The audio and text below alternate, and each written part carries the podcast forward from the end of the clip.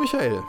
Hallo Sven. Und hallo liebe Zuhörer wieder und willkommen im neuen Jahr, neues Jahr, neues Logo und eine neue Folge, Michael, oder? Ja, genau, so sieht's aus. Sehr schön.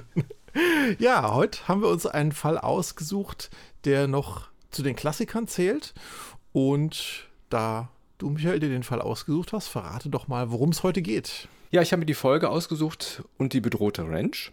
Mhm. Und zwar ist es eine schön knackig erzählte Folge. Und warum ich mir die nochmal ausgesucht habe, ich wollte die nochmal tatsächlich nochmal, ja, analytisch für diesen Podcast hören und lesen. Denn als Kind fand ich die Folge irgendwie blöd. Ja, geht mir genauso. Ja. Also gefangen auf einer Ranch Außerirdische, also ich habe ja grundsätzlich immer irgendwie üblen Beigeschmack, wenn es um Außerirdische geht. Auch hier bei Indiana Jones 4. Das sind, wollte ich gerade sagen, da sind wir ja grundverschieden irgendwie. Ich bin ja auch großer Akte X-Fan zum Beispiel. Oder ich mag auch die Folge, die äh, äh Geheimakte UFO. Mag ich auch sehr gerne. Ja. Akte X mag ich sehr gerne und auch diese Folge von ja. drei Fragezeichen mit dem UFO mag ich auch sehr, sehr gerne. Aber Indiana Jones mit dem ja, gut, UFO mag ich Indiana nicht. Jones 4, da müssen wir überhaupt nicht drüber reden. Das genau. ist äh, Katastrophe, ja. Und da steht ein Soldat auf der Straße und dachte ich mir, der Kenneth, das ist doch ein Bär, warum boxt er dem nicht mhm. eine? Also ich würde einfach fahren, wenn ich wirklich möchte. Ich meine, klar, das ist eine, ein Befehl, wenn das wirklich die Regierung ist. Es ist ja auch am Anfang erstmal ja auch so gesagt, dann hört man natürlich auf diese Obrigkeit oder wie auch immer. Aber ja. wenn ich wirklich weg will oder kontrollieren will, also dann fahre ich einfach. Also wie gesagt, die fand ich damals schräg, die Story. Ja, und ein bisschen unlogisch habe ich jetzt so ein bisschen rausgehört, ne? Dass du das so ein bisschen, äh, warum kann der Kenneth sich da nicht durchsetzen oder solche Sachen auch, ne?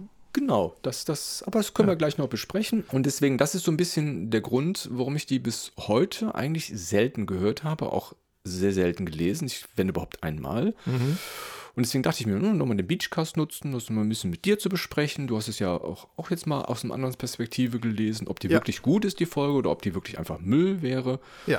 Und ähm, ja, deswegen da nutze ich ja auch manchmal gerne den Beachcast, um zu schauen, warum ich eine Folge sehr selten höre oder sehr oft. Ob das irgendeinen Grund hat oder ob es einfach tatsächlich Nostalgie ist. Finde ich gut. Also ich finde es auch gut, dass du die Folge ausgesucht hast, weil ich habe dasselbe Phänomen wie du. Ich habe die Folge damals auch wirklich nicht oft gehört und konnte jetzt aber bis dato nicht irgendwie festmachen, genau warum ich die damals komisch fand, warum ich die nicht so gerne gehört habe. Jetzt kann ich es definitiv sagen, nachdem ich mich mit dem Fall befasst habe.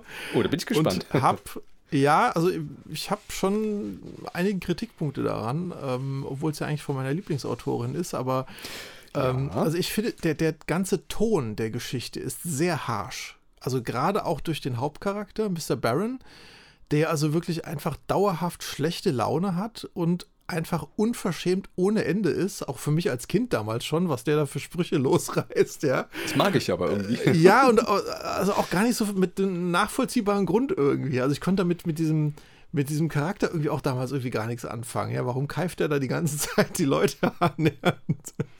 Und dann, also so, ja, Kommunisten, Anarchisten, die da die Regierung stürzen und Leute enteignen wollen, da war irgendwie, habe ich als Kind keinen Bezug zu gehabt. Nee, das war, das war nicht, überhaupt nicht meine Welt, in die ich da irgendwie Zugang gekriegt habe. Ne?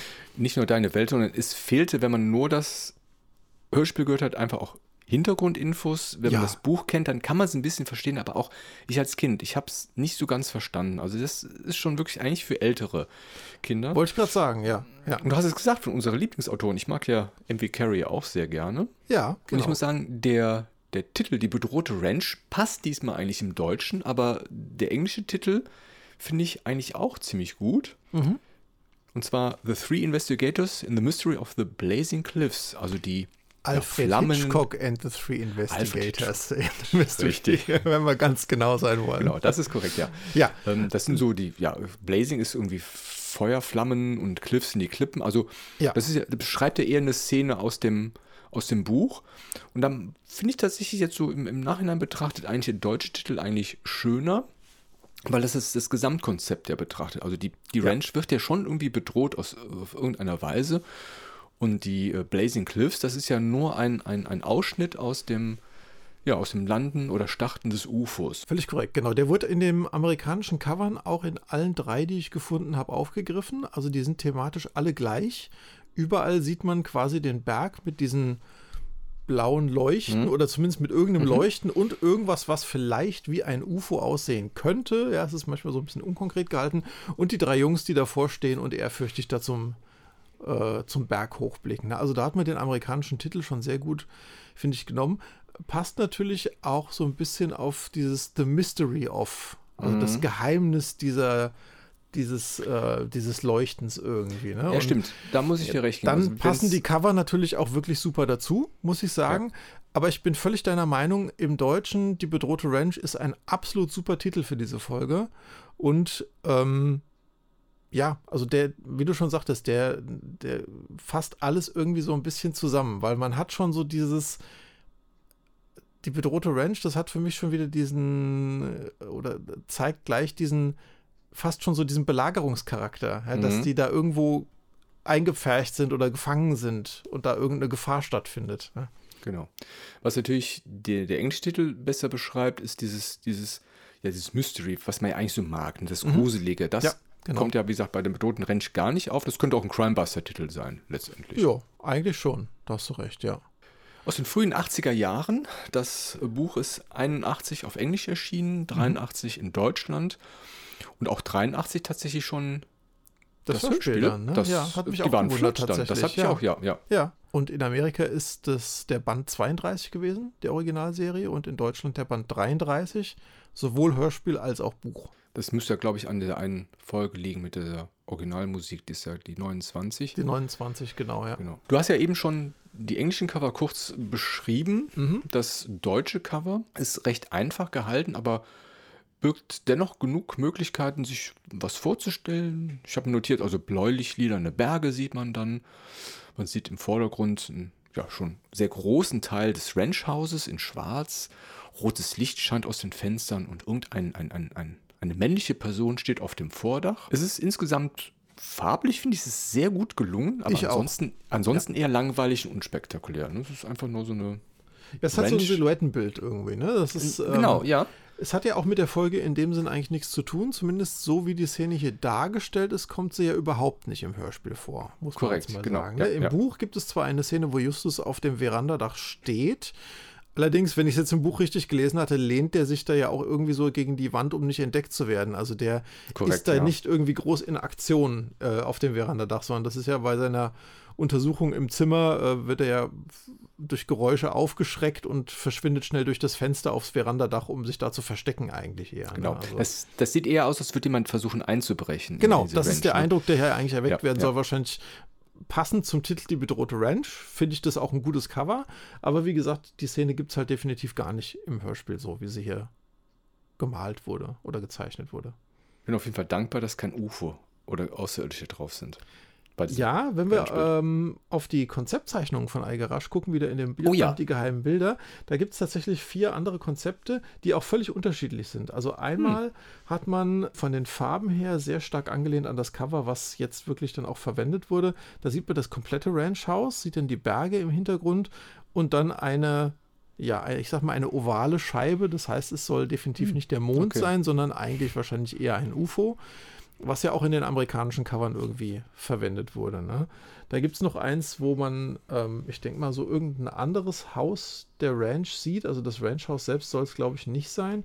Es sind ein paar dürre Äste, Bäume irgendwie noch zu sehen und auch eine Scheibe am Himmel. Die ist schon so ein bisschen runder, aber nicht ganz. Also das mhm. ist so ein bisschen Interpretationsspielraum. Soll das jetzt der Mond sein oder soll das vielleicht ein aufsteigendes UFO sein? Ne? Dann hat man tatsächlich eins ähm, im Buch kommt es vor, dass die Omeganer ja in weißen Anzügen auftauchen. Das hat man hier, oder das hat Aigarashi ja auch als Konzeptbild gemacht. Ein, ja, sieht ja aus wie ein Astronaut eigentlich, ne, mit Helm, aber mit einem Glas mhm. vorne dran. Also man sieht auch ansatzweise ein Gesicht mit gelben Augen dadurch. Und das letzte Bild, was wir da noch haben, sind quasi ähm, zwei Häuser, wo man quasi einen Schatten auf dem Boden hinter einem der Häuser hervorkommen sieht, mit so einer Krallenhand irgendwie. Ja. Also ich bin aber doch ganz froh, dass er dann das Cover genommen hat, was jetzt äh, das finale Cover auch geworden ist. Die anderen hätten mir ehrlich gesagt nicht so getaugt, muss ich sagen. Also Hinblick des Künstlerischen mit dem Scherenschnitt ist, ist es schon gut gelungen. Ich, ja. ich, ich, mag halt nur diese, die, die, die, diese, ja, polygonartige oder diese, diese diamantartige Darstellung, wie zum Beispiel beim Teufelsberg. Also deswegen. Aber gut, ja. man kann auch nicht immer alle Bilder machen in dieser das ist Technik. Völlig korrekt, ja. ja, hören wir mal wie immer in den äußeren Klappentext des Buches rein, was uns denn jetzt hier angeteasert wird für die Folge. Die drei Fragezeichen und die bedrohte Ranch. Das verspricht der äußere Klappentext des Buches. Der Zufall vermittelt Justus, Bob und Peter die Bekanntschaft mit dem exzentrischen Ehepaar Baron und unerwartet finden sie sich auf Rancho Valverde eingeschlossen, ohne Kontakt zur Umwelt. Geht der Kampf nun gegen außerirdische Wesen oder gegen kriminelle Betrüger und Diebe? Unsere drei klugen Detektive werden die Wahrheit herausfinden. Wetten? Ja, Michael, ich weiß nicht, wie es dir geht. Also mir ist der viel zu kurz. Ja. Also man erfährt ja quasi überhaupt nichts über den Fall da hinten, oder? Es, es ist kurz und knapp. Vielleicht der, der, wirklich der Kernpunkt kurz reißerig angerissen, aber das da ist, das ist also der ist nix, finde ich. Ja. Hätte man durchaus. Der ist auch total kurz, ne? Und der ist, ja. der ist tatsächlich zu größten Teils ja auch wirklich nur rausgeklammert aus dem langen Text. Hören wir mal kurz da rein. Ja, gerne, ja. Das verspricht der innere Klappentext des Buches. Ein superreicher Amerikaner befürchtet eine Finanzkatastrophe. Seine abergläubische Ehefrau ängstigt sich vor einer Invasion aus dem Weltraum. Grund genug für die beiden Barons, sich auf ihrem einsamen Landsitz wie in einer Festung zu verschanzen. Der Zufall vermittelt Justus, Bob und Peter die Bekanntschaft mit dem exzentrischen Ehepaar Baron und unerwartet finden sie sich auf Rancho Valverde eingeschlossen, ohne Kontakt zur Umwelt. Geht der Kampf nun gegen außerirdische Wesen oder gegen kriminelle Betrüger und Diebe? Tatsächlich treten die Außerirdischen leibhaftig und beeindruckend den Barons gegenüber. Sollen die verunsicherten Amerikaner den Fremden auf ihren Stern folgen? Allerdings, die Besucher wissen anscheinend den Wert irdischen Erdmetalls durchaus richtig einzuschätzen. Das Superhirn des ersten Detektivs im Verein mit den Fähigkeiten seiner beiden Freunde schafft es, zwei ratlose und bedrängte Landsleute wieder an eine Zukunft auf dieser Erde glauben zu lassen und aufzudecken, was da an gigantischem Spuk von draußen nach Rancho Valverde einzudringen versuchte den finde ich jetzt ziemlich gut, muss ich sagen. Dieses ratlose und bedrängte Landsleute klingt aber, als wären die irgendwie völlig hilflos und introvertiert, aber eigentlich ist ja genau das Gegenteil der Fall. Ne? Also äh, der, der, der Baron ist ja eher so ein Haut drauf und hat da seine Waffen und seine Leute und alles. Genau, die, die sind schon extrovertiert, aber es gibt schon eine Phase im Buch, wo die schon so ein bisschen machtlos oder hilflos sind und ein bisschen auch verängstigt sind. Also das kommt schon so ein bisschen rüber. Also auf jeden Fall, er verrät schon wesentliche Story-Elemente, aber es spoilert auch schon ein bisschen, dass es keine Außerirdischen mhm. sind. Also das ja. finde ich ist zu schade. Schon fast. Ist schon ja. zu viel, ja. Mhm. ja. Also, wie gesagt, ich habe nichts grundsätzlich gegen Außerirdische, wenn man das gut umsetzt. Wobei ich ja vielleicht ein bisschen off-topic sagen muss, also ich glaube schon, wenn Außerirdische irgendwann mal zu uns kommen sollten, dann vermute ich nicht, dass die so freundlich gesinnt wären, weil ja, warum soll man denn verlassen, die, seine, seine mhm. Welt? Ne? Meistens doch schon, um irgendwo anders ähm, ja, aufzukommen. Aber gut, wie gesagt, ähm, es sind ja keine Außerirdischen, von daher. Stimmt. Denn wollen wir mal kurz das allgemeine Thema ein bisschen ansprechen. Ja. Es ist ja eine Gruppe verkappter Schauspieler eigentlich, die diese ja, UFO-Inszenierung ja, oder diese UFO-Landung inszeniert. So rum wird ein Satz draus. Ja, auf dieser abgelegenen Ranch, um quasi an das Gold des Besitzers Charles Barron zu kommen. Und hier machen sie sich dann die, ja, die, die Abergläubigkeit der Frau Ernestine zunutze, ja, die an die Erretter von Omega glaubt. Also irgendwie, ich nenne es jetzt einfach mal eine UFO-Sekte, ja. Mhm. Und die Ranch wird dann von Soldaten eingeschlossen mit der Lüge, dass es sich um einen ja, nationalen Notstand mehr oder weniger handelt. Und alle müssen jetzt daheim bleiben, weil UFO-Landungen auf der ganzen Welt gewesen sind. Ne? Und Zufällig zu dem Zeitpunkt sind unsere drei Detektive und Candice natürlich auf der Ranch und Justus kann im Endeffekt dann den Fall lösen, sodass der Besitzer Charles Barron dann am Showdown die Gangster ja überwältigen kann genau. eigentlich. Genau. Ne? Ja. Was mir dabei sehr gut gefällt, es ist ja schon ein Riesenrahmen. Ne? Wie gesagt, die Straße wird abgesperrt, mhm. man überlegt sich da eine Geschichte und es passt ja alles so zusammen. Was mir, wie gesagt, eingangs sagte, was mir gut gefällt, es ist nicht komplett inszeniert. Also wir haben ja da einen Verräter im, im, im Hause ja, Baron sozusagen. Ja, das ist auch ein spannender Aspekt, finde ich, in der Geschichte, ja, ist weil das ist von Anfang an noch nicht so klar, genau, dass es, es da einen klar. Spion gibt. Und es ist nicht so, sage ich mal, storymäßig reingeschrieben, sondern das hat sich ergeben mit der mhm. Zeit. Mhm. Das heißt also, ähm, na gut, ist ja kein Geheimnis, wer es war, ne? Die Köchin war es, nicht Köchin, der Gärtner. nicht der Gärtner, genau. Die Köchin. Und die hat ja schon vorher gearbeitet und hat die noch gar keine bösen Gedanken gehabt, sondern das ist halt mit der Zeit gekommen. Ja. Weil sie sich so ungerecht behandelt gefühlt hat. Genau, ungerecht behandelt gefühlt und ja, genau. Und, aber das finde ich halt ganz nett. Ich fände es halt weniger schön oder weniger elegant, sagen wir mal so, von MV Carey, hätte sie das quasi ja so, na, irgendwie so reinge schrieben, dass sie irgendwie da reinkommen, weil das finde ich schon ist ein sehr hoher Aufwand. Also man muss auch erstmal den Job kriegen. Also das finde ich schon das stimmt, ja, schwierig. Ja. Ne, das, ja, ja. ja, da wird im Buch auch deutlich mehr darauf eingegangen, wie die ganzen oder zumindest der innere Kreis der engen Angestellten zu ihm gekommen sind, zum Charles Barron. Ne? Auf das und vor allen Dingen, es gibt viel, viel, viel mehr. Ja, es sind einige Personen, Personen rausgekürzt worden im Hörspiel komplett. Gehen wir sie vielleicht einfach mal gerade durch, ja. wenn du magst. Ne? Genau. Also wenn wir einmal den Charles Barron, den Hauptcharakter, das ist ja ein Multimilliardär, der über ja mehr oder weniger zwielichtige Geschäfte da an sein Geld gekommen ist, aber es teils auch in sehr jungen Jahren schon geerbt hat. Mhm. Und der hat mir eigentlich Angst vor dem Zusammenbruch der Gesellschaft und glaubt, dass nur Gold und Grundbesitz mhm. die einzigen Wertsachen sind, die irgendwie wichtig sind. Ne? Der lässt sein ganzes Geld in Gold umwandeln und versteckt das dann auf der Ranch und ist sehr jähzornig, unverschämt und mehr oder weniger dauerschlecht gelaunt. Was ich am Anfang ja auch schon mal gesagt habe. Das stimmt, ja, ja. Er ist wahrscheinlich enttäuscht einfach von vielen. Ne? Sie hat ja viele Firmen ja, verkauft. Aber also auch gerade im Buch fand ich, ja. da gab es so viele Szenen, wo man, wo ich mir auch gedacht habe, es gibt überhaupt keinen Grund, so patzig die Leute anzufahren gerade. Ja. ja. Also. Naja, egal. Äh, jedenfalls hatte er eine völlig entgegengesetzte Frau, nämlich die Ernestine Barron. Da habe ich auch damals schon gedacht, das ist ein völlig merkwürdiges Paar, die eigentlich ja unterschiedlicher nicht sein könnten. Ne? Das stimmt, ja. Also die ist ja völlig abergläubisch und einfältig eigentlich. Warum sie da halt diesen komplett anders gearteten äh, Charles Barron geheiratet hat, wird eigentlich auch gar nicht aufgelöst. Ne? Also man erfährt nicht, wie die wirklich zusammengekommen sind oder was so die, diese Beziehung ausmacht zwischen den zwei. Ne? Aber er ist sehr liebevoll zu seiner Frau. Das, das stimmt. sagen. Also so das stimmt. bösartig wieder zu seinen anderen ist, ja. wirklich das, exakt der Gegenteil ist er zu seiner Frau. Ne? Also er nimmt den Schutz. Er ist stellenweise so ansatzweise so ein bisschen belächelnd, das, was sie macht, aber nie herablassend mhm. irgendwo. Genau, ne? nie herab. Ja, ja, sehr ja. gut ausgedrückt. Ja. Genau, ja. Ja, und die glaubt, wie gesagt, an diese äh, UFO-Sekte von den Rettern von Omega, die irgendwann kommen werden, um die Menschheit da äh, zu erlösen, äh, irgendwo hinzubringen und alles mhm. ganz doll zu machen. So, wer, wer, arbeitet denn noch so im Haus? Ja, der Mr. Hank Detweiler, den die drei Fragezeichen auch relativ früh kennenlernen. Mhm. Das ist der Verwalter von der Ranch und genau. den hat Mr. Barron abgeworben von einer anderen Ranch. Dann haben wir noch die Köchin, das ist äh, Elsie Spread. Und das, wie du eben sagtest, ne, das ist zum, zum engeren Mitarbeiterstab sozusagen. Genau, und da können wir direkt spoilern, das ist auch die Spionin auf der Ranch. Also genau. im Hörspiel ist sie die einzige Spionin, im Buch gibt es mehrere tatsächlich. Äh, das ist, stimmt, richtig, ja. ja. Auf, auf jeden Fall, genau, Und richtig. Sie ist, das wird im Hörspiel gar nicht erwähnt, glaube ich, obwohl doch wird im Hörspiel erwähnt.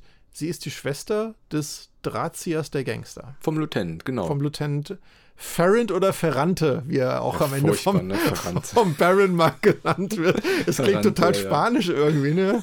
Mr. Ferrante. Ferrante, genau. Also Ferrand wird da wohl ausgesprochen werden, schätze ich mal, ja. Ja. So, da haben wir noch ein paar Mitarbeiter und Mitarbeiterinnen, die, wie gesagt, im Hörspiel gar nicht erwähnt werden. Das ist mhm. einmal Mr. John Ailman, das ist so ein, mhm. das ist der Mechaniker von der mhm. Ranch. Genau. Er hat ein Hochschulstudium, das hat er aber abgebrochen. Ich glaube, Justus findet auch so ein paar hm, hydraulische Bücher oder Flugzeugbücher bei ihm. Das da. ist so ein Technikfreak. Also Technikfreak auf, ja, jeden genau, Fall, genau, auf jeden Fall. Ja, ja. Dann haben wir noch eine Mary Sedlak, das ist eine Tierpflegerin auf der mhm. Ranch. Und das ist im Buch entsprechend die zweite Spionin tatsächlich, aber die kommt im Hörspiel überhaupt nicht vor. Also nee, die, die kommt gar nicht vor, ja. Komplett rausgekürzt worden, ja. Genau. Dann haben wir noch Simon De Luca. Ich meine, der wird erwähnt im Hörspiel. Zumindest kam er mir bekannt die vor. Finden den ja. Die, ja, finden, die finden den, ja, genau. Der ne? hat zwar, ich weiß, ich glaube, der hat gar keine Sprechrolle, der wird halt einfach, der einfach kommt vor, gefunden. weil er niedergeschlagen wurde. Das genau. Das ist eigentlich das der, der Schafhüter, glaube ich, irgendwie auf der Hirte Bergen von, oben, ne? genau, der Hirte, richtig, ja, genau, genau auf der Range, genau. Und dann haben wir noch einen Vorarbeiter, das ist Raphael Banales. Mhm. Ja, auch der kommt im Hörspiel überhaupt nicht vor. Der kommt auch im Hörspiel ja. gar nicht vor, genau. Und dann, wie gesagt, die zwei Verbrecher, das Duo sozusagen, das ist einmal der Stanford, das ist der Gehilfe von Jack Spread, das ist dieser Lieutenant Ferrante, das ist ein mhm. richtiger Name, Jack Spread, deswegen ja auch mhm. Elsie Spread. Der ist ein bisschen schusselig, ne, muss man sagen. Ja. Im, Im, Hörspiel ja. kommt der auch ganz gut äh, schusselig vor. Ja. Und wie gesagt, und der mit der Hauptdrahtzieher, wie gesagt, Jack Spratt und äh, er ist der, ja, der Anführer sozusagen. Ja, dann haben wir noch so die, die zwei Handlanger da, den Bones und Ach, den ähm, Al heißt, glaube ich, der andere, ne, die er da mal so anfährt, als sie da im Lager. Ja. Ach, die habe ich jetzt mal vernachlässigt, ja, okay. genau. Ja, ist egal. Ja, und ansonsten haben wir doch die aus der, aus der Standard-Crew sozusagen, haben Richtig, wir wollte noch den, den, sagen, den ja. Kenneth, den Onkel Titus und den Kommissar Reynolds, der beim Hörspiel auch gar keine Sprechrolle hat. Der kommt nur mit Blaulicht angefahren am Ende. Ja, der hat ja ein riesen Einsatzgebiet, der Typ. Das ist immer Ja, faszinierend. ne? unglaublich. Also bis San Francisco haben wir ja schon mal festgestellt. Ja, bis- Auf jeden Fall, ja. Ja, Auftraggeber haben wir eigentlich so niemanden hier, ne? Also das ist ja eigentlich alles so Eigenantrieb, den Fall zu lösen und aufzudecken. Okay, lass mich kurz zu Ende reden. Ich höre schon raus, du hast ein Veto. Aber eigentlich ist das ja so der Eigenantrieb, so aufzudecken, um welchen Schwindel es sich da handelt. Und sie haben ja schon mehrmalige Versuche, die Barons irgendwie davon zu überzeugen, ähm, dass sie sich oder dass sie ihr Wissen da irgendwie mitteilen, aber dazu kommt es ja eigentlich nie. Ne? Ja. Weil es immer so, das fruchtet ja alles nicht, was sie da versuchen bei denen. Ne? Also es ist grundsätzlich richtig, die, das ist von der Eigeninitiative angetrieben. Im Hörspiel ist es auch ganz klar. Im, im Buch gibt es so eine Stelle, wo ich sagen könnte, eventuell, dass tatsächlich Mrs. Barron ihnen den Auftrag gibt, die Geheimnisse der Ranch aufzuklären. Und zwar, das ist ein Zeitpunkt, es gibt im Buch einen Kipppunkt, denn ich müsste tatsächlich nochmal das Hörspiel nochmal genau hören, ob man den so klar hört im Hörspiel. Also im Buch finde ich, es gibt einen Zeitpunkt, wo Mr. Barron tatsächlich weiß, dass die diese Außerirdischen, oder dass das ist echte Außerirdische Ich weiß, also, was du meinst, von ja. Rettern kommt, genau. Es gibt irgendeinen Punkt, er hat. Ich weiß genau, was du meinst, ja, ja. Ja. Genau. Also eigentlich ist es ja, dass er da völlig skeptisch ist am Anfang und die Frau glaubt an die Erretter von Omega. Genau. Und irgendwann dreht sich das tatsächlich komplett um. Dann ist er irgendwie überzeugt, ach, jetzt kommen die Außerirdischen. Und die Frau denkt, ja, Moment, äh, die Außerirdischen, wenn die jetzt hier sind, die haben ja Leute niedergeschlagen, das würden die Retter von Omega ja nie tun. Richtig, und ja. dann ist die auf einmal irgendwie ganz skeptisch, dass das überhaupt die Außerirdischen Ja, sind. ja. Wobei sie weiterhin an diese Sache glaubt. Ne? Ja, Nur die glaubt jetzt, dass jetzt gerade dieser Funkspruch, die dann oder die, die jetzt kommen, dass die das nicht die richtigen sind. Ja, dann können wir, denke ich, in die Hauptbesprechung gehen, in den Hauptfall. Magst du uns mal so den ersten Block schildern, was denn da so passiert? Ja, klassischerweise beginnt der Erzähler das Hörspiel und äh, er berichtet, dass ein älterer Herr auf dem Trödelmarkt herumspaziert, den wir auch dann direkt kennenlernen. Justus Jonas sind noch da und Patrick arbeiten dort. Ja, und klassischerweise das Auto von Mr. Barron parkt wohl in der Einfahrt und ja, der Titus Jonas kommt wohl mit dem Lieferwagen angefahren und er kommt dann nicht vorbei und Patrick möchte einfach nur das Auto zur Seite fahren. Und da wird er richtig angefahren von dem Mr. Barron. Spruch. Der Spruch, ja. Ich muss schon sagen, mh, grundsätzlich fand ich es auch ein bisschen komisch. Also irgendjemand sollte auch nicht einfach mein Auto wegfahren. Ne? Eigentlich hätte er fragen müssen, könnten Sie Ja, bitte Ihr genau, Auto wegfahren? richtig, ne? Und ich, da, ich, ich fahre jetzt mal Ihr Auto weg, so nach dem Motto. Ja. Du kannst es ja eh nicht, aber dann eins mit der Reitpeitsche überzuziehen, das also muss, muss ich schon. Das ist schon hart, ja. Genau. Und dann hört man auf einmal eine weibliche Stimme, die so ein bisschen deeskalierend die Situation so, ja, äh, ja, entschärft. Und zwar nicht, ja, der arme Mitarbeiter oder mein Mann, mhm, sondern eher auf das Auto. Ne? Her, ne? Mhm. guck mal, Charles, hier, dein, dein Wagen, der geht sonst kaputt. Also, ich muss sagen, sie hat eine sehr schnelle und gute Auffassungsgabe, die Dame. Ja. Sie entschuldigt sich aber finde- auch im Nachhinein, ja. Ja. Ne, Entschuldigung, wenn ich da gerade äh, reingekriegt habe. Ich finde, äh, man kriegt direkt so den Eindruck, die sind schon lange zusammen. Ja, ja, ja. und ja. die weiß genau, wie sie ihn nehmen muss oder wie sie ihn leiten muss, dass er dann jetzt mal runterkommt und dann doch das Vernünftige tut. Ja. Genau. Und äh, er sagt also, entschuldigt sich ein bisschen über den Ausraster, Jähzornigkeit ihres Mannes, weil er einfach nicht leiden kann, wenn andere die Arbeit nicht richtig machen. Also es Mhm. ist schon, naja. Ja, und wer, wer tut das schon, sagt sie noch dazu. Wer tut ne? das schon? Ne? Da dachte ich mir auch, meine Güte, gut. Ja, das denke ich mir auf der Arbeit aber auch Ja. äh, fast jeden Tag dann. Ja. Aber sehr löblich, Titus Jonas stellt sich wirklich schützend vor seinen Angestellten. Das äh, Mhm. ist nicht jeder Chef so. Und dann sagte Patrick noch, ich fahre seit Jahren unfallfrei für Firma Titus Jonas. Und dann dachte ich mir auch, hm, also, also ich kann mich schon mal erinnern, dass er irgendwie gegen einen Baum gefahren ist oder in den Graben Stimmt nicht gefahren ganz. Ja, ist. im Ameisenmensch ist er doch in den Graben. In den Graben gefahren oder ins Feld, genau, wo ich mir denke. Und ich glaube, es ist sogar die Folge vorher oder die Folge noch Äh, davor. Also es ist ja. ziemlich kurz davor, wo ich mir denke, hm, okay, aber gut, mein Gott, das ist, ist ja. Äh ja, und dann kommt so ein Schlagwort, ja, Mrs. Barron, die wünscht sich ja, dass die, dass die Zeit endlich da ist, die Retter von Omega, dass die kommen. Und Justus Jonas, nur ne, Lexikon-mäßig, weiß natürlich direkt hier, dass es ein Buch gibt, was von diesen Rettern berichtet. Es gibt einen Planet Omega, die halten Wache über die Menschheit und wenn es dann irgendwann zur Katastrophe kommt, dann kommen die und retten ein paar Leute. Wo ich mir denke, oh, jetzt wird's, da dachte ich als Kind auch schon, weil das kann ich mich gut daran erinnern, an diese Geschichte, wo ich mir denke, jetzt wird es bestimmt spannend. Zwischenzeitlich kommen halt Peter und Bob, die erkundigen sich ein bisschen, was los ist und erfahren noch was über Mr. Barron, dass er sehr einfach lebt, dass er Natur, sehr naturverbunden auf seiner Ranch lebt. Und Bob hat sich erkundigt anscheinend, weil er weiß, dass er mal wohl Millionär war oder ist und dass er alles auf seiner Ranch selber herstellen will. Das, da kommt schon so, ne, das, was du am Anfang mhm. sagtest, so ein bisschen. Mhm. Der Punkt darüber, er ist misstrauisch, er glaubt nicht an die Gesellschaft, er möchte für sich selber äh, sorgen. Im Buch wird das auch viel stärker, kommen wir gleich darauf zu sprechen, noch mhm. beschrieben, was er alles so machen kann. Ne? Ja, und äh, Peter schlägt vor, ach komm, lass uns doch mitfahren, können wir den Trödel dort ausliefern. Und Justus Jonas ist schon sehr, sehr neugierig. Ne? Also er möchte wissen, er ist gespannt auf die Ranch, er müsst, möchte wissen, warum Mr. Bern so leicht reizbar ist. Er sieht schon eigentlich so einen kleinen Fall da drin. Ne? Also das, das ja, was du meintest, das, ja, das ist so ein bisschen der Selbstläufer. Und vor allen Dingen will er wissen, warum Mrs. Bern so leichtgläubig ist und an diese Retter glaubt. Also und vor allem Justus Jonas witzelt auch noch dann. Vielleicht kommt die Katastrophe ja, wenn wir da gerade da sind, wo ich mir denke, oh ja, Mann. fand ich so ein bisschen platt eigentlich. Das ist auch wirklich dann platt, schon klar ja. ist, ja gut, gut, kommt, passiert sowieso dann, während ihr da seid. Also komisch. Genau. Ich fand auch den Spruch von dem komisch so, äh, ja, entschuldigen Sie, da sind meine Freunde, ich muss mich um sie kümmern. Wo ich denke, ja, aber sind die unfähig, sich mal zwei Minuten selbst zu unterhalten, wenn die auf dem Schrottplatz sind oder was? Ja, vor allem, weil er ja mitbedient und hilft. Ne? Ja, ja, ja, ja, eben, ja. Ja, eigentlich sehr schade. Ähm, Tante Mathilda kommt ja noch vor im Buch. Die haben Richtig, sie ja im Hörspiel genau, leider rausgekürzt. Ja.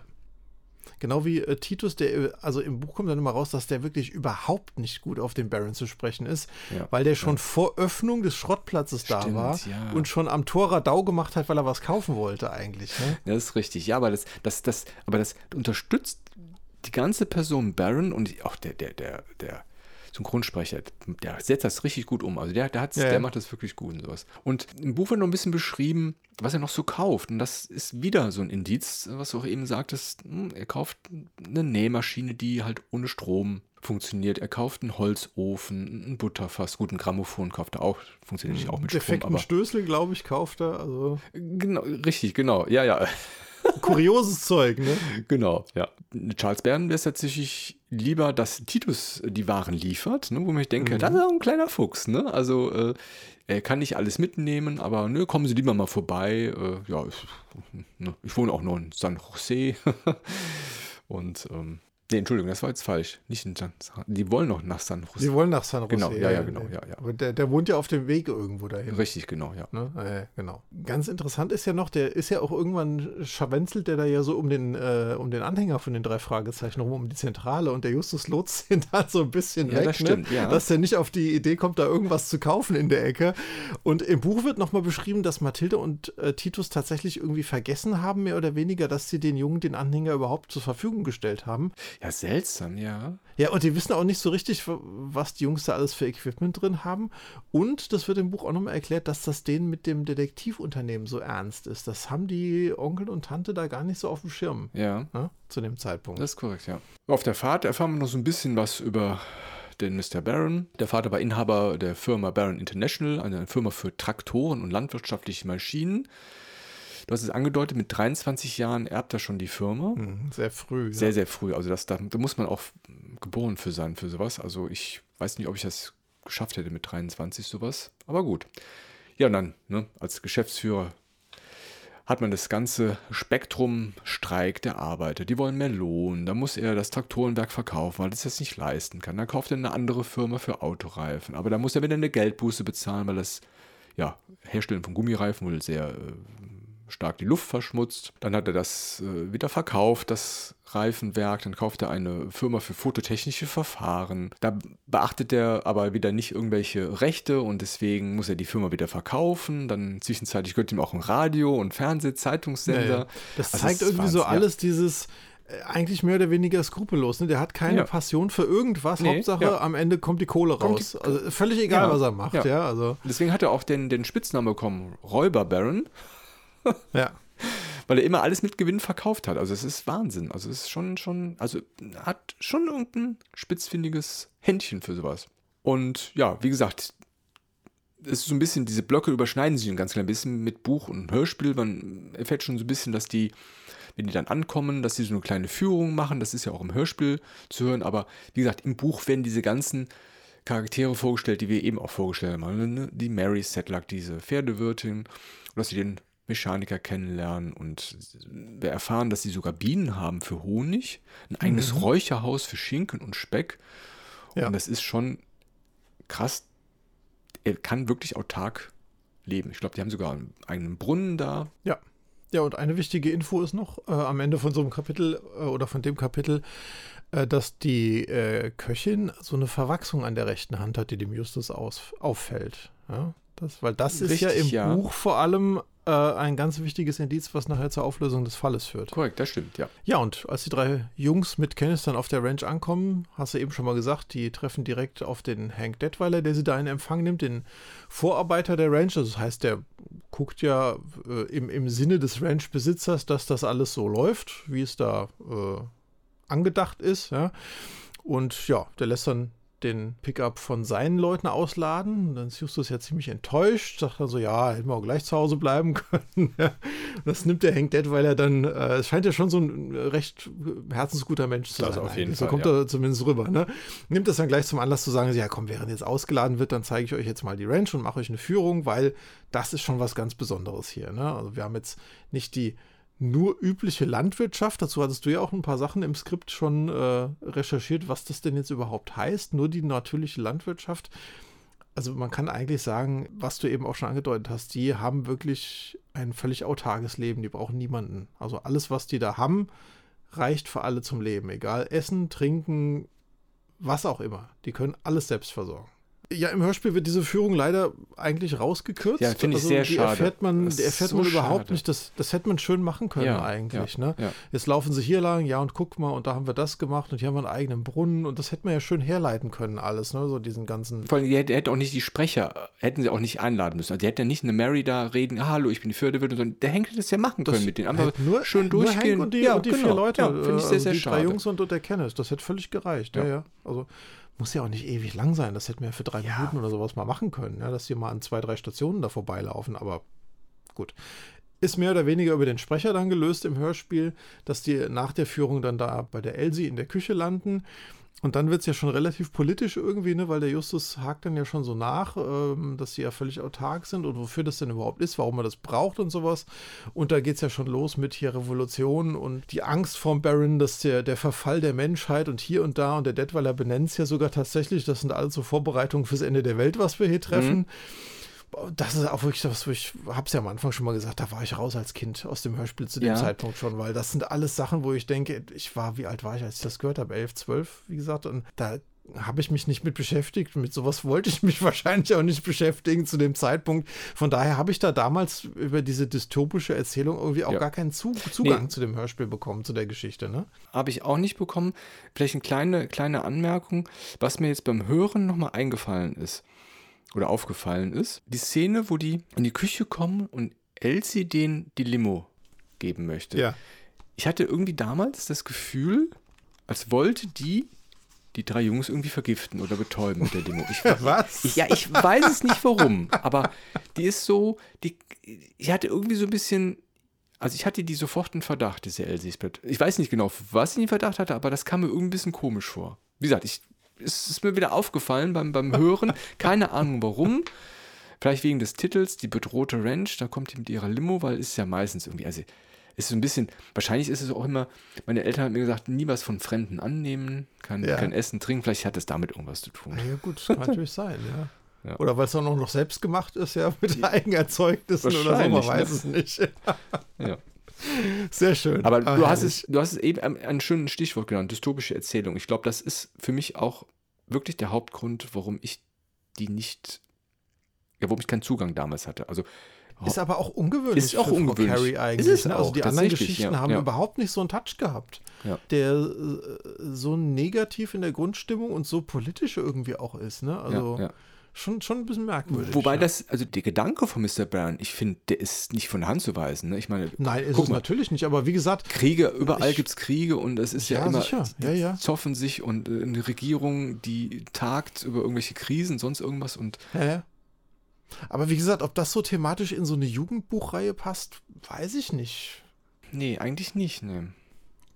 Es ist halt die Frage, wie definiert man die, die Altersspanne bei Jugendlichen. Ne? Das kommt auch Für 11-, 12-Jährige ist es jetzt noch nichts. Ja. Wenn du jetzt vielleicht irgendwie 17, 18 bist, kannst du da vielleicht schon ein bisschen eher was mit anfangen dann, ja. Aber Man kann es aber auch gut ausblenden, so ein paar Punkte mit der Dystopie und dann ist es, ist es einfach irgendeine Geschichte mit, oh, da sind die Jungs auf der Ranch irgendwie gefangen und da gibt es irgendwie Außerirdische, oh, da ist irgendwas, da ist, also kann ich glaube, wenn dieser, die, wenn, dieser, wenn dieser Plot nicht wäre, dass äh, diese Weltuntergangsstimmung irgendwie so im, im Vordergrund gerückt ist oder dass diese, diese Ranch auch so ausgelegt ist, sich selbst zu versorgen, wenn die Welt zusammenbricht, ich glaube, dann fände ich den Fall deutlich besser, mhm. tatsächlich. Mhm. Dann hätte er mir mehr Zugang verschafft und dann hätte ich den bestimmt auch mehr gehört damals irgendwie. Aber ja, ja. naja, gut. Gut, wir schweifen ein bisschen ab. Während ja. die drei Jungs dann in der Küche sind, kommt Mrs. Barron auch rein und lädt die drei Jungs dann zum Abendessen noch ein. Das Abendessen wird dann ein bisschen vorgezogen, weil sie wollen ja noch nach San Jose, wie wir wissen, um da entsprechend ein paar Möbel abzuholen. Von leerstehenden Häusern. Ähm, mhm. Von leerstehenden Häusern. Das kommt aber im Hörspiel auch gar nicht nee. so richtig rüber. Nee. Die Motivation, warum die überhaupt nach San Jose wollen, das kommt im Buch eigentlich mehr ja. raus, dass es da ein paar leerstehende Häuser gibt es gibt auch gar nichts Konkretes abzuholen. Der Onkel Titus schickt die eigentlich dahin, um mal zu gucken, ob es denn was gibt, was man da vielleicht irgendwie akquirieren könnte. Irgendwie, ne? Ja. Naja, jedenfalls sind sie dann beim Abendessen bei den Barons und auch da wird Mr. Baron wieder, äh, schimpft wieder auf alles Mögliche irgendwie. Und da erfahren wir dann jetzt ähm, von Mrs. Baron so ein bisschen mehr über diese UFO-Sekte und das, das Treffen von denen, ich weiß jetzt gar nicht mehr, wie die genau heißen, äh, irgendwas mit Blau, habe ich jetzt nicht mehr im Kopf ähm, dass das jedenfalls bei ihr auf der Ranch stattfindet. Für mich hat das so ein bisschen den Eindruck gemacht, dass das jedes Jahr da stattfindet, weil der Baron sagte ja auch dann irgendwann so, ja, letztes Jahr war da einer dabei, dem hätte ich am liebsten eine reingehauen, also das muss ja schon öfter mm, ja, so aber, aber nicht, aber nicht auf der ne? Ranch. Also die, die, also die, woanders die, dann. Diese, diese, diese, diese Treffen gibt es regelmäßig und ja. beim letzten Treffen hat äh, Ernestine diese ganze Sekte, sage ich mal, eingeladen auf die Ranch. Ja. Das okay. ist tatsächlich dieses Mal dann dort. Das wäre das erste Mal dann doch. Das wäre das erste, erste ah, ja, okay. so wie ich es mhm. verstanden habe, das erste Mal auf der mhm. Ranch dort. Okay. Ja, Also jedenfalls, Mr. Barron muss man ihm ja auch zugute halten, so belächelt, wie er gegenüber seiner Frau ja ist mit diesem ganzen UFO-Zeugs. Er geht dann jedes Mal mit, ja, weil er sagt, ich kann die ja nicht allein unter die ja, Verrückten ja. lassen. Ja, zu Recht, also würde ich das. ja. Ist schon, ist schon ganz nett. So, ja, jedenfalls irgendwann verdrücken sich die drei Fragezeichen, dann bedanken sich fürs Essen und finden es dann ja doch eher so ein bisschen unangenehm bei denen und wollen dann doch jetzt mal äh, losfahren und machen sich damit Kenntnis da auf den Weg nach San Jose. San Jose, ja. Eine kurze Anmerkung noch. Ich fand es interessant, wie Kenneth sich bei Elsie verabschiedet. Na, bis dann, ne? Aha, vielleicht ein kleines Dinner zu zweit. Also denke ich mir, hat er sich verguckt in die? Das fand Na ich gut, er ist ja zumindest nicht beim Abendessen bei den Barons gewesen. Genau. Die haben ja schon zu zweit dann in der Küche da die Zeit ja. verbracht. Ne? Also, ja. Ja, wer weiß, was da passiert ist. So, im Buch erfahren wir jedenfalls noch, dass ähm, Mrs. Baron zwei Adoptivsöhne hat. Also ein, mhm. der eine ist irgendwie Schlagzeuger mhm. und der andere ist irgendwie Gedichte schreiben Philosoph, oder sowas. Genau. Also, und Holzschuhmacher. Also auch, also ist auch wieder so unterschiedlicher, wie sie nur sein können, ne? ja. die Geschwister.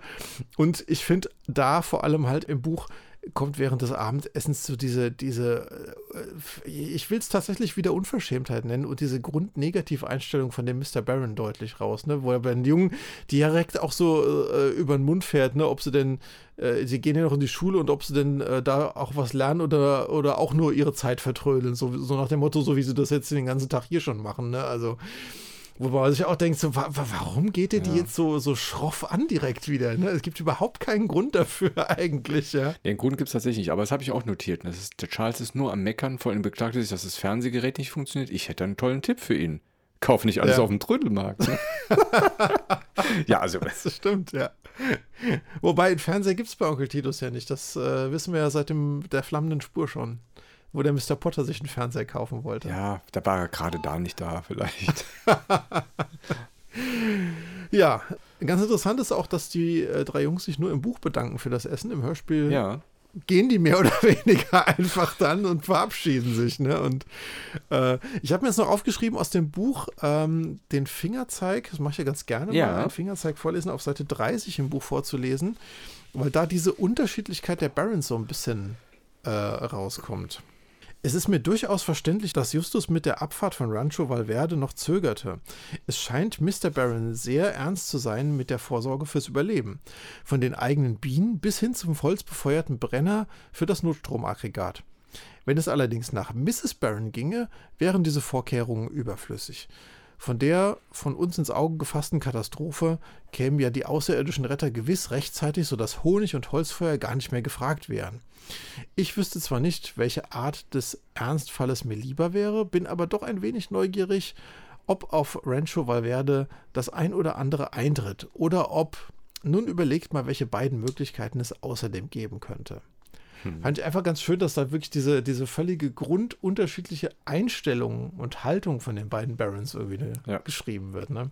Das war auch so dieser, einer der Gründe, warum ich, glaube ich, bei dem Hörspiel damals auch nicht so warm geworden bin, weil dieses Paar für mich als Jugendlicher auch überhaupt nicht zusammengepasst hat irgendwie. Ja, ja ich finde diese Fingerzeige, es ist ja eine deutsche Erfindung. Ich finde das ja. sehr gut von der Übersetzerin Eleonore Puschert denn die bringen manchmal nochmal so ein bisschen was auf den Punkt oder fassen was zusammen. Also gerade das, was du vorgelesen hast, das äh, habe ich noch markant im, im Gedächtnis, um das nochmal, dass man einfach zeigt, wie grundunterschiedlich die beiden Personen sind und wo man vielleicht darauf achten kann beim weiteren Hören oder Lesen des Buches. Also ich finde die sehr, sehr hilfreich. Ich finde vor allem, sie helfen oder sie schulen so ein bisschen das Lesen. Ja, Weil auch ja. hier ist ja wieder so dieses, na, jetzt überlegt mal, was könnte denn noch die anderen zwei Möglichkeiten sein? Das ist für einen selbst immer so ein bisschen das Überlegen, habe ich jetzt eigentlich richtig intensiv und äh, nachdenkend mitgelesen oder habe ich es halt einfach nur gelesen? Hm? Ja, oder genau, habe ich ja, gleich ja, mitgedacht? Mit, das hatten wir beim Automater ja auch schon, ne, wo es um dieses rote Auto geht, was in der Einfahrt gestanden Stimmt, hat. Ne? Was dem Justus mehr oder weniger gar nicht aufgefallen ist, wo es dann nicht so, ja, wer könnte denn jetzt hier noch ein Brett vorm Kopf haben? Stimmt, ja. Also. ja. Finde ich toll. Finde ich ganz toll. Ja, sie fahren dann los, aber ein Soldat namens Stanford versperrt die Straße auf, er weiß nicht, was los ist. Ne? Er darf auch niemanden durchlassen, das ist seine einzige Order. Und dann lässt er auf einmal das Gefähr fallen oder was auch immer er macht. Es löst sich ein mhm. Schuss. Das fand ich damals schon sehr komisch. Also, ich auch. Wie kann ein, ich hab's auch überhaupt nicht verstanden. Wie kann ein Gewehr abrutschen? Gut, das ne, vielleicht ist mal ein bisschen schusselig, aber wie kann sich dann dadurch ein Schuss lösen? Also du musst ja, also ich bin jetzt kein Waffenprofi, ne? Ich auch nicht. Äh, also ich, ich, hatte schon mal tatsächlich äh, eine Waffe in der Hand. Äh, äh oh, darf man gar nicht so laut sagen, aber ähm, nee, für meine Ausbildung damals. Ähm, man muss einen Abzug drücken. Und das ist jetzt nicht gerade mal eben so Klick, das muss schon ordentlich Kraft aufbringen. Und außerdem ist eine Waffe auch gesichert, auch so ein Gewehr. Ne? Ich wollte es gerade sagen, eigentlich sind die Dinger ja auch gesichert. Also gerade wenn du da nur an der Straße genau, stehst und genau. bewachst, dann hast du das Ding ja nicht wirklich jetzt scharf geschaltet, dass du sofort losschießen kannst eigentlich. Ne? Und jetzt tatsächlich beim erneuten Hören und intensiven Lesen war, ist das schon ein Fingerzeig. Also es ist schon ein Hinweis, was man sich auf jeden Fall merken sollte. Ja, und dann kommt dann dieser Lieutenant Ferrante oder Ferrand, kommt im Auto und weist den Soldaten zurecht. Sind wir inzwischen sogar bei den Franzosen, Franzosen gelandet. Ferrand. Äh, aber sehr milde, muss ich sagen, ne? im Gegensatz zum Buch. Und Kenneth, den finde ich voll cool. Ne? Ich habe keine Zeit für Kriegsspiele. Ich muss nach Hause. Aber ist das vielleicht ein ähm, Hinweis auf die damalige Zeit in den USA, so Antikrieg und ne, ich habe keinen Bock auf Kriegsspiele, an die Antikriegshaltung, ja. keine Ahnung. Kann schon sein, dass Frau Carrie da irgendwas einfließen lassen wollte. Vielleicht, also Spaß. Ähm, und vielleicht ist es auch eine deutsche Übersetzung oder eine freiere Übersetzung. Ja, wie gesagt, der Lieutenant, der Vorgesetzte, sagt halt, dass ja, sein Trupp von Camp Roberts halt zu Ranch beordert wurde und die Straße da zu sichern hat. Das Camp gibt es tatsächlich. Das ist ein Posten ja. der kalifornischen Nationalgarde in Zentralkalifornien. Mhm, okay. Benannt nach einem Corporal Harold W. Roberts, der äh, im Ersten Weltkrieg eine Medal of Honor bekommen hat. Ja, wie gesagt, dann begründet er nochmal, dass die Straße frei bleiben muss für Militärfahrzeuge, dass die halt gut durchkommen können.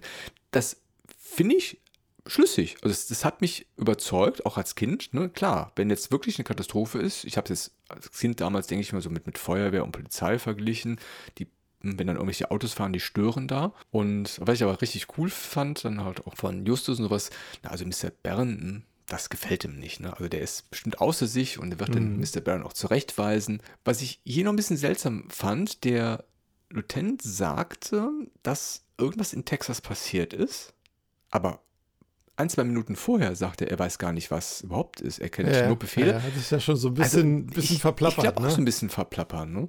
Ja, Mr. Barron, ich rufe den Präsidenten an. Wo ich mir denke, also so bist jetzt ein Geschäftsmann vielleicht, aber sogar Präsident kann man nicht einfach so anrufen. Ne? Ja, und also ob der jetzt die, wirklich die Nummer vom Präsidenten hat, auch wenn er jetzt irgendwie der Multimilliardär ist, sozusagen. Ne? Ja. Und was ich sehr schön fand, äh, der Lieutenant hat ja den Peter ein bisschen schroff angemotzt. Ne? Er soll schließlich ja. die Klappe halten. Und ja. ich finde, das ist natürlich nicht nett, ne? ganz klar, aber es ist, ja, es ist eine, wieder sehr schön, dass es zeigt, dass das eigentlich ja Kinder sind. Ne? Ja. Das mhm. ist der Altersunterschied sozusagen. Ja. Aufgezeigt ja, ja. wird. Ja, die kommen in der Ranch ist das Telefon ausgefallen, die Leitung ist gestört, TV und Radio funktionieren nicht und jetzt ist Mr. Barron, der ist ja außer sich. Der will jetzt genau wissen, was in dem Telegramm stand, wo die Befehle stehen, also die er bekommen hat. Und auf einmal hört man so ein bisschen Dudel im Hintergrund. Oh, von das Radio. Ja, meins funktioniert. Ach, es gibt mhm. übrigens auch eine Rede vom Präsidenten. Und er berichtet halt, dass UFOs gelandet sind. Und was ich witzig fand, Mr. Brown hat den Präsidenten als Dummkopf bezeichnet. Ja. Wie konnte der nur gewählt werden? Und äh, ja, Hank berichtet dann von einer Invasion. Und wer weiß, was passiert ist. Sie wissen es nicht. Wir sind jetzt ganz alleine auf der Ranch. Und was ich da noch gut finde, der Mr. Brown ist es, sieht das noch sehr rational. Also er sagt, ne, vielleicht ist ja die Rundfunkstation besetzt wurde. Also ich weiß zwar nicht, wie er da drauf kommt, aber klar. Deswegen will er auch mit Hank in die Stadt. Aber irgendwie schafft der Lieutenant das zu hindern. Und das fand ich jetzt beim zweiten Mal, also äh, jetzt für den Hören, für den Podcast, schon irgendwie seltsam. Weißt du, er sagt, er schüchtert ihn ja richtig ein. Der, der ist ja, ja, ja. Der, der, der, Lieutenant ist ja komplett, also, und er will den Präsidenten anrufen. Es scheint ja schon Macht zu haben. Warum kann er sich nicht durchsetzen und mit Hank in die Stadt fahren? Ja, vielleicht weiß er ja, dass die Soldaten mehr oder weniger dem Präsidenten unterstellt sind. Sozusagen. wenn, äh, also in allerletzter Instanz kapiert er wahrscheinlich schon ja gut, wenn die jetzt hier ihre Befehle ja, haben, dann ne? wird das schon vom Präsident ausgegangen sein irgendwie. Vielleicht hat er dann doch ein bisschen Respekt davor und sagt, okay, dann igel ich mich halt jetzt hier ein, ist ja kein Problem, ich kann mich ja sowieso selbst versorgen und alle, die hier leben, also. Ja.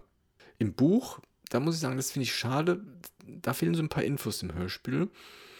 Im Buch wird natürlich beschrieben, dass der Soldat das Gewehr sehr ungeschickt gehalten hat. Dann kann ich mir natürlich schon vorstellen, ja. dass sich dann ein Schuss löst. Und das deutet ja eher wieder darauf hin, dass das ja überhaupt keine echten Soldaten sind. Ne? Korrekt, sondern ja. dass das ja eigentlich Schauspieler sind, die Soldaten darstellen und dass der Typ eigentlich null Plan davon hat, wie man eine Waffe überhaupt hält. Deswegen fällt ihr dem runter und löst sich einen Schuss. Schuss dann, ja. Und es wird dann untermauert. Ne? Also dem Justus ist ja aufgefallen, oh, Helm ist neu, Uniform ist mhm. neu, teure ja, sieht Stiefel. alles irgendwie nicht nach echten Soldaten genau. aus. Ne? Und es wird ja im Buch auch richtig geschrieben, glaube ich, sie machen den Eindruck, als würden sie Soldaten Schaus äh, spielen ja. wie Schauspieler oder darstellen wie Schauspieler. Korrekt, das ist dem Justus nämlich aufgefallen, ne? dass, dass ja. die versuchten, wie im Film äh, zu wirken. Er kommt ja auch vom Film, der Justus. Mhm. Ja. Und jetzt, das zeigt sich wieder, dass Justus eine sehr gute Auffassungsgabe hat, sehr viel weiß und auch gut insgesamt Dinge auffallen. Du hast es eben erwähnt mit dieser Verwucherung am, am, am mhm. Elsis Finger insgesamt, er sieht sehr viele kleine Schlüssel, ja, sag ich mal, Elemente und kann das zu einem Gesamtbild machen. Das ist auch eine große Eigenschaft von Justus Jonas. Und dann, genau das ist der Punkt, warum bei vielen Hörspielen, zumindest von den älteren, dass manchmal so die Lösung vom Himmel fällt. Im Buch, wenn man das mhm. wirklich von vorne bis Ende liest, dann, dann kriegt man, schnappt man da eine Info auf, eine da eine Info und das, das wird besser hergeleitet. Wird besser hergeleitet. Immer, genau, ja. ja. Ja, wie gesagt, also die kommen dann nicht weiter, die fahren dann wieder zurück. Insgesamt mh, hm, kommt das im Buch schon bedrohlicher rüber. Also im Hörspiel ist es nicht mhm. ganz so, aber im Buch ist es durchaus bedrohlicher und es äh, wird auch deutlicher im Buch, dass der Charles Barron vermutet, dass gar nicht die Straße geschützt wird, sondern tatsächlich, dass er eingekesselt wird. Mhm. Ja. Und dass dann er denkt, dass die ganzen Bonzen zu ihm kommen dann, ne? wenn, also hier Präsident und sonst irgendwas, weil er kann sich ja gut. Äh, ja, ja, ähm, ja, Genau. Und letztendlich, der Charles Bern erklärt sich einfach nur so: es gibt einen Aufstand im Land. Also er glaubt nicht an Außerirdische, wie gesagt, noch nicht. Und er denkt einfach, es gibt irgendeinen Aufstand, da brennt irgendwas in Washington und jetzt kommen irgendwelche reichen Leute, wollen ihn dann quasi auf die Ranch kommen und dass die Soldaten eigentlich nur das schützen wollen. Die wollen halt quasi die Ranch vor anderen Personen dann sozusagen abschirmen. Das zumindest bis mhm. dahin sein, für eine Vermutung. Genau. Ja, und dann geht es weiter. Es gibt also keinen merklichen Zeitsprung, aber wir sind dann am Abend irgendwann und die drei Jungs wollen sich dann zu Fuß aufmachen, neben der Ranch so ein bisschen das Gelände zu erkunden und mal zu gucken, auch so ein bisschen, glaube ich, wie weit können wir denn hier uns fortbewegen eigentlich. Ne? Und sie treffen dann auf alle möglichen Wachposten, an denen sie nicht vorbeikommen, wollen dann wieder unverrichtete Dinge quasi zurückgehen und auf einmal sehen sie ein helles Licht, ein blaues Feuer auf dem Felsen und ich glaube, sie sehen auch tatsächlich so ein UFO landen irgendwie, ne? Und ähm, sind da natürlich äh, hell aufgeregt und gehen zurück zur Ranch. Da sind dann auch mehr oder weniger alle schon versammelt und in heller Aufregung. Und Mr. Baron gibt dann direkt zack, zack Befehle. Wir gehen jetzt da hoch, holt alle eure Waffen. Wir mhm. gucken uns jetzt an, was da passiert ist. Ne? Und ähm, dann fand ich es ein bisschen komisch. Justus sagt dann so: Ja, wir müssen uns jetzt beeilen, dass wir dann vor dem Mr. Baron da oben sind, weil ansonsten könnte der versuchen, irgendwas zu verbergen.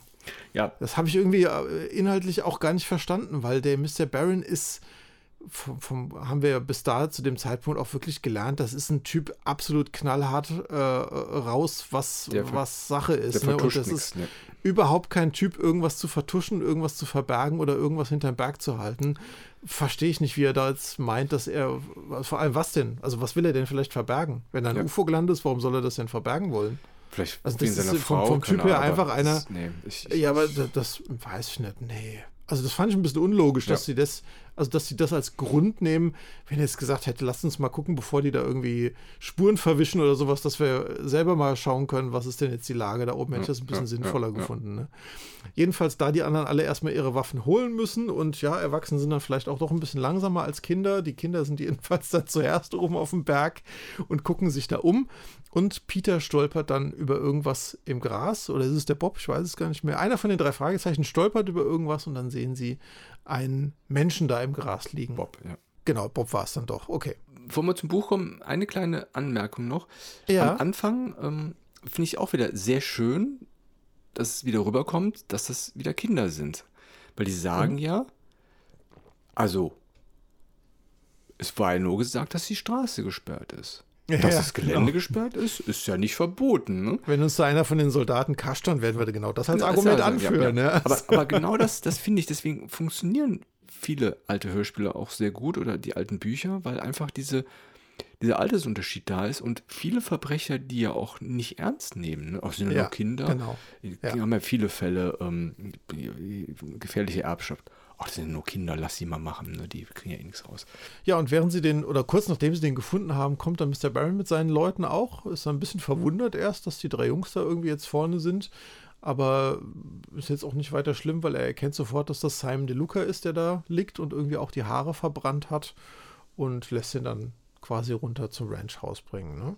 Genau, im Buch ist es ganz interessant, dass die äh, drei Jungs erst auf der Ranch sind und eigentlich auch nur den Kenneth draußen treffen, als dann dieses Licht auf den Felsen Stimmt, zu sehen ist. Und dann kommen erst alle richtig, rausgelaufen ja, auf ja. einmal. Ne? Ja. Genau, ansonsten ist im Buch gar nicht so viel anders gemacht. Der Charles Barron sagt dann irgendwie noch, dass die Leute mit den Waffen auf die Reifen der Fahrzeuge der Soldaten schießen sollen, wenn die hier nochmal vorbeikommen. Das haben wir, glaube ich, im Hörspiel gerade vergessen. Der äh, Lieutenant Farron kommt dann auch nochmal an, wird dann aber gleich wieder weggejagt vom Barron, so runter von meinem Grundstück. Ja, genau, ne? richtig. Ja, noch ist es muss dann unverrichteter ja. Dinge wieder gehen. Und ja, im Buch wird, wie gesagt, nochmal die Anweisung ausgegeben, dann auf die Reifen der Fahrzeuge von den Soldaten zu schießen. Und sie finden im Erdreich irgendwelche verkohlten Stellen und Rußspuren am Felsen und finden auch irgendeinen so metallischen Gegenstand, glaube ich, im Buch, ne? Ja. So eine Klammer oder irgendwie Schan sowas. Scharnier, irgendwie sowas, ja, ja. Ja, ja, genau. Und der äh, Simon DeLuca, der ist ja nicht, äh, nicht komplett bewusstlos. Der äh, im Buch, der, der wird ja dann schon irgendwie befragt, glaube ich, was, was da. Also er kommt wieder zu sich, glaube ich. Gewesen, ja, er ja, kommt ja, zu sich, genau. Und das Gespräch im Buch ist deutlich noch mehr gemünzt, finde ich, auf Außerirdische, die ihn da vielleicht irgendwie eventuell niedergeschlagen haben könnten. Das kommt im Hörspiel auch gar nicht so rüber, dass es da jetzt wirklich um Außerirdische irgendwie geht. Da ist mehr so die Verwunderung, warum er da jetzt niedergeschlagen wurde, überhaupt ja. äh, im Vordergrund. Ne? Ja. Ja, das mit der Klammer, denke ich mal, haben sie im Hörspiel ja auch. Es ist schon, schon, schon eine interessante Sache, wenn man sowas findet, irgendwas mutmaßlich Außerirdisches. Mhm. Aber da. Wobei das eigentlich für den Fall auch überhaupt keine Bewandtnis hat, weil am Ende wird es ja auch aufgelöst, dass die Klammer dann irgendwelche Fachleute da angeguckt haben und da kam überhaupt nichts genau. raus bei eigentlich. Und, ne? also. und, im also Hörspiel haben sie den Ingenieur von der Ranch ja auch nicht äh, vorgestellt. Das heißt, also es hat auch gar keine, gar keine, ja. gar keine weitere Relevanz. Ja. Ja. Ja. wie gesagt, im Hörspiel hat die Frage, war es jetzt Fiktion oder Realität? Also das Ufer hat tatsächlich dann äh, ja, keine Spuren hinterlassen. Gehen dann zurück zur Ranch und da sehen wir, dass Mrs. Barron mit dem Lieutenant spricht und Mrs. Barron erklärt dann ja uns allen sozusagen, warum die Telefonate gestört sind, warum insgesamt diese Störung da ist. Und das liegt wohl an, den, mhm. an den Außerirdischen, also die Retter von Omega, dass wenn die in der Atmosphäre sind, dann wird alles abgeschirmt. Das elektrische, elektrische Feld, Feld äh, stimmt, ja, das, das, äh, das fand ich schon frech. Da war er wirklich mal frech zu seiner Frau. Nur er sagte, das stimmt. Hast du überhaupt eine Ahnung, was das elektrisches Feld ist? Aber nee, nee, der fragt das nicht, der Setze, der sagt das ja. Du hast überhaupt stimmt, keine, Ahnung, Ahnung, was, was das elektrisches Feld ist. Aber wie die wieder so deeskalierend sanft das sagt, ja, Charles, da hast du recht, das weiß ich wirklich nicht. Ja, ja, genau. Aber es ist wichtig. Aber es ist wichtig. Genau. Herrliche Szene. Ja, definitiv. Die, das gefällt mir sehr, sehr gut. Und Justus Jonas, rational wie immer, er sagt, hm, wie schwer ist es eigentlich, die Stimme des Präsidenten nachzuahmen? Da kommt schon der erste Hammer. Der hm. zweite Hammer ist, ja, so eine Tonbandaufnahme, also das kann man doch in jedem HiFi-Laden kaufen, sozusagen. Hey, Peter, dein Vater ist doch beim Film. Sag mal, kann man sowas nicht irgendwie darstellen? Also da hat, hat er schon drei Punkte genannt, wo man schon ja, relativ spät, wir sind zwar am Anfang, sag ich mal, von Seite B von der damaligen Kassette, ja. aber ja. schon so, es baut sich schon so ein bisschen auf, ist das alles ein Fusch? Oder mhm. könnte es ein Fusch sein? Nur die Frage ist natürlich im Hörspiel wieder, was ist der Ausgangspunkt? Warum, wie kommt Justus auf einmal drauf, dass es alles ein Schwindel sein kann? Klar, man kann allgemein sagen, ja, ich glaube nicht so an Außerirdischen, weil ne, er ist ja rational, das mhm. wäre eine denkbare Sache, aber vielleicht ist ein Buch ja etwas. Es wird nochmal betont, dass sie auf dieser Hochweide, also wo die oben waren, ja keine Spuren gefunden haben. Das heißt also im Hörspiel, wie gesagt, diese Klammer, das, das, das taucht da gar nicht auf. Mhm. Und dass Justus nochmal die Theorie in den Raum stellt, dass irgendjemand vielleicht versucht, den Charles Barron in irgendeiner Absicht zu isolieren, weil die anders Gold eventuell wollen. Mhm. Und letztendlich, Fakt ist, da hat Justus Jonas recht, sie sind von der Außenwelt abgeschnitten. Es gibt keinen Funk, stimmt, kein, ja. kein, keine, keine Kommunikation nach außen und sie dürfen auch die Straße nicht passieren, sozusagen. So, ich finde es im Buch ein bisschen interessanter, dass es klargestellt wird, dass die da übernachten auf der Ranch. Das kommt im Hörspiel gar nicht vor. Ich wollte gerade sagen, da, im Hörspiel finde ich, klingt das alles, als wäre das so eine Eintagesnummer. Ein Eines-Tages-Tag. Das ist eigentlich ja. eher so zwei, drei Tage dauert das eigentlich alles. Richtig, eher, das, ne? genau. Und das ist auch ein bisschen, du hast es ja eben auch eingangs gesagt, also so einen richtigen Zeitsprung hat man eigentlich gar nicht. Das hat man im Hörspiel wirklich nicht. Irgendwie, die, dieses bewegt sich alles innerhalb von, von, von ein paar Stunden. Und ja, im, im ähm, im Buch äh, hat dann Justus Jonas, erzählt er was von einem Film oder von einem Hörspiel aus den 30er Jahren von H.G. Wells, Krieg der Welten. Mhm. Ja, ganz bekannt. Ganz ja. bekannt. Also Marsungeheuer fallen auf die Erde ein und sowas. Und das ist so ein bisschen der Punkt. Ja, Justus wieder belesen und kommt vom Film und hat dann eine Parallele gesehen. Und die denken, ja, hm, da ist vielleicht irgendwas im Gange. Sie beschließen dann. Ich könnte mir vorstellen, ja, Entschuldigung, wenn ja, ich ganz nee, kurz noch ja. dazwischen gehe, ich könnte mir vorstellen, weil das ja auch im Hörspiel komplett fehlt, vielleicht hat man das aus Lizenzgründen im Hörspiel auch rausgekürzt. Dass man das gar nicht erwähnen wollte. Aber irgendwie. Gibt es nicht Europa, die Originale, gibt es da nicht Weiß ich Krieg der Welt. Das, das habe ich leider jetzt. Es fällt mir gerade ein, wo du sagtest. Es gibt viel bei den Originalen. Ja, ja, ich habe gerade ein paar, ein paar Jules Verne-Folgen gehört. Die sind ganz toll eigentlich, die Europa-Folgen. Ähm, aber ob es da jetzt den Krieg der Welten gibt, weiß ich gar nicht. Es könnte sein. Ja. Können wir in der Zwischen. Folge. Wieder was für die Zwischenfolge, genau. Nee, wie gesagt, ich, ich, ich habe leider nicht nachgeguckt, weil erst, als du gerade eben sagtest, äh, Lizenzkunden, hätte ich, na, habe ich nicht dran gedacht. Ja, auf jeden Fall beschließen die drei Fragezeichen tatsächlich da zur nächsten Ortschaft zu gehen und einfach zu klären, hier ist alles in Ordnung oder nicht. Und da, hm, im Buch, sehen sie auf einmal eine Gestalt in einem Taucheranzug. Schlägt auf Peter ein. Wir haben hier auf jeden Fall wieder Action. Mhm. Und auch Justus äh, wird halt quasi ausgeschaltet durch einen Würgegriff. Mhm. Die werden dann halt von Kenneth und anderen Arbeitern gefunden. Und wie gesagt, die sind halt, äh, ja, überfallen worden, können sich nicht erinnern, haben nichts gesehen, wie gesagt, Tauchanzug, aber irgendeine Duftnote ist im Raum und so einer roch nach Pferd. Und da denke ich mir, oh, das ist aber, also ich meine, das ist ja schon, also entweder so eindeutig oder so uneindeutig. Ja, und da wird noch ein bisschen Bericht, ja? Ich finde gerade an der Stelle an dem, im Buch auch ganz schön, die werden ja von den beiden Frauen dann irgendwie ins, auf ihr Zimmer gebracht, wenn sie an der Weinstand zurück sind, ne? von der ähm, Elsie und von der Mary. Von den beiden, ja. Und da fällt ihm dann ja auf, dass die Mary Sedlak auf einmal nicht mehr nach Pferd riecht, als sie die Jungs da irgendwie aufs Zimmer bringen. Aber er erinnert sich dran, die hat am Vortag nach Pferd gerochen. Was er schon ein bisschen komisch das findet. Das ist gut, das ist mir gar nicht ne? aufgefallen. Vielleicht hat sie ein schönes Ja. Parfüm genommen oder sowas, keine Ahnung. Ich meine, Ja. die will ja auch Tierärztin werden oder Tierpflege? Nee, Tierärztin. Ja, ja, genau, die ist ja irgendwas. Tierpflegerin. Tierärztin, glaube ich. Genau, ja, Tierärztin und äh, ja, vielleicht muss sie dann zur Uni sich hübsch machen, frisch machen. Wir erfahren noch, dass Omega 2 Millionen Lichtjahre entfernt ist. Das ist ja schon ordentlich. Ganz wichtig. Das ist Ganz wichtige Info. schon eine ordentliche Zeit auf jeden Fall, ja. Und hier haben wir diesen Punkt, den ich eben ein bisschen erwähnt hatte, eventuell, dass das der Punkt ist, oder der, der, der Start für Mrs. Barron, das ja, zu hinterfragen. Justus übergibt ihr nämlich die Visitenkarte von den drei Fragezeichen. Mhm. Und sie zweifelt ja in dem Moment auch. Ne? Sie zweifelt ja etwas dran, das war das, was ich eingangs schon gesagt hatte, dass das jetzt die Retter von Omega sind, die da gelandet sind, weil ja Leute verletzt wurden und die Leute von Omega eigentlich niemals irgendjemanden verletzen würden, weil sie wollen ja eigentlich das, Ja, genau das Gegenteil. Ne? Also das, war, das ist, glaube ich, der Punkt, den du vorhin gemeint hast, dieser Kipppunkt, Kipppunkt, ja. wo, die, wo die Barons ihre Einstellungen wechseln. Ne? Die Frau glaubt auf einmal nicht mehr dran und der Mr. Baron ist jetzt eigentlich mehr oder weniger mehr und mehr davon überzeugt, dass das die jetzt sind. Ja? Im Buch wird diese Ermittlungsarbeit von Justus Jonas deutlicher beschrieben. Wie gesagt, im Hörspiel ist es Mhm. leider weggefallen. Justus Jonas befragt halt Mrs. Bern über ihre Angestellten aus. Und das ist halt sehr wichtig, um halt Informationen zu bekommen. Wer könnte in diesem ganzen Komplott stecken? Gibt es überhaupt einen Komplott und sowas? Und Mrs. Bern berichtet halt, dass alle ausgezeichnet im Beruf sind, aber ihr fallen zwei Besonderheiten ein, also der Mrs. Barron. Und zwar, dass die Köchin die Rechnungen überzieht, das Konto, und dass sich Mary aktiv beim Charles Barron beworben hat. Die anderen hat ja eher abgeworben Ja. und sowas. Und das ist halt wichtig. Und ich verstehe sowas tatsächlich nicht, dass einem, einem, einem Skriptschreiber, dass er sowas überliest, weil der Fall entwickelt sich im Hörspiel in dem Sinne nicht. Ich hatte es ja eben erwähnt. Ne? Das ist ja, Ja, eher so ein ja, ja. Agieren, Reagieren und gar keine Ermittlungen. Das finde ich halt sehr, sehr schade. Und das Mhm. macht so ein bisschen das Hörspiel kaputt. Ich würde zwei Sachen ganz gerne Ja. noch kurz ergänzen, bevor wir weitergehen. Ähm, zum einen, dass der Simon De Luca, der, der ja niedergeschlagen wurde oben auf dem Berg, der wird ja auf die Ranch gebracht und dort von der Mrs. Barron medizinisch versorgt, weil die ja irgendwie sowas wie eine Sanitätsausbildung gemacht hat anscheinend. Ne? Ich finde, das unterstreicht im Buch auch nochmal sehr schön die Unterschiedlichkeit der beiden Barons. Weil das ist ja wirklich sowas, das wird der Mr. Barron, der wird ja nie irgendwas Allgemeinnütziges irgendwie machen, ne? Oder was Menschenhelfendes irgendwie. Und die Mrs. Barron, die ist ja wirklich sehr handwerklich bodenständig dann eher so in dem Sinn, ne?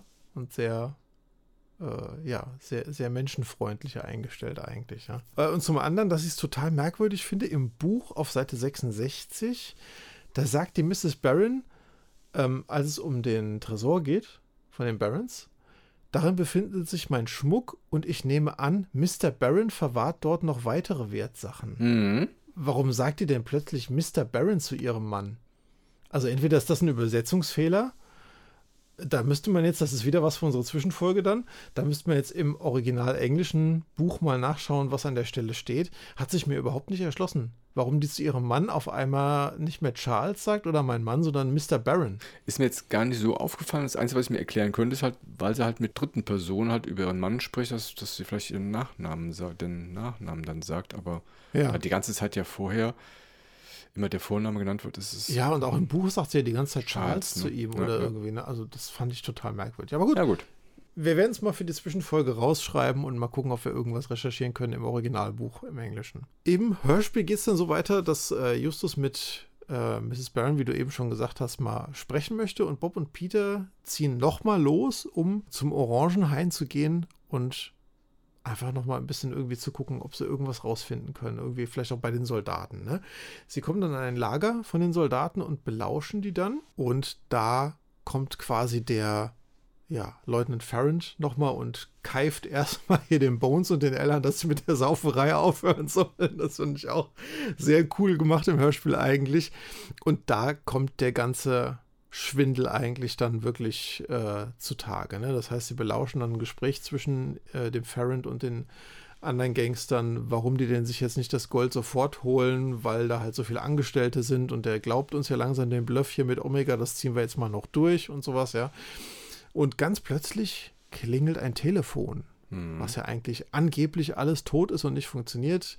Die haben da ein Feldtelefon irgendwo hängen und Farron bekommt einen Anruf und teilt dann mit, dass der Baron gerade irgendwie ausgeritten ist von seiner Ranch, um da irgendwas zu gucken. Und es wird sich jetzt alles so entwickeln, wie sie sich das gedacht haben. Das heißt, Bob und Peter kommen auch direkt drauf, der hat doch gerade irgendeinen Anruf von der Ranch gekriegt. Das heißt, da muss ja irgendein Spion eigentlich sein, der mit den Gangstern zusammenarbeitet, genau. weil wie sollte der sonst an die Informationen kommen das, eigentlich? Ne? Das ist genau, das, das, ist wirklich der Krux. Also dass, sag ich mal, ein Militärtelefon eventuell noch funktionieren könnte, gut, kann man vielleicht noch glauben, aber genau, diese Info, die, die, die ist entscheidend dann. Genau. Sie gehen dann auch ungesehen zurück zur Ranch, erzählen das Justus dann alles und dann, ja, vermutet Justus, wie gesagt, dass es da um das äh, ja, Gold vom Baron geht, muss er eigentlich nicht vermuten, das weiß er ja dann eigentlich schon zu dem Zeitpunkt. Ne? Und sie verstehen einfach noch nicht so ganz, warum dieser ganze Spuk mit dem UFO gemacht wurde. Warum die mhm. nicht irgendwie auf eine andere Art und Weise versucht haben, dem Baron das Gold irgendwie abzuluxen.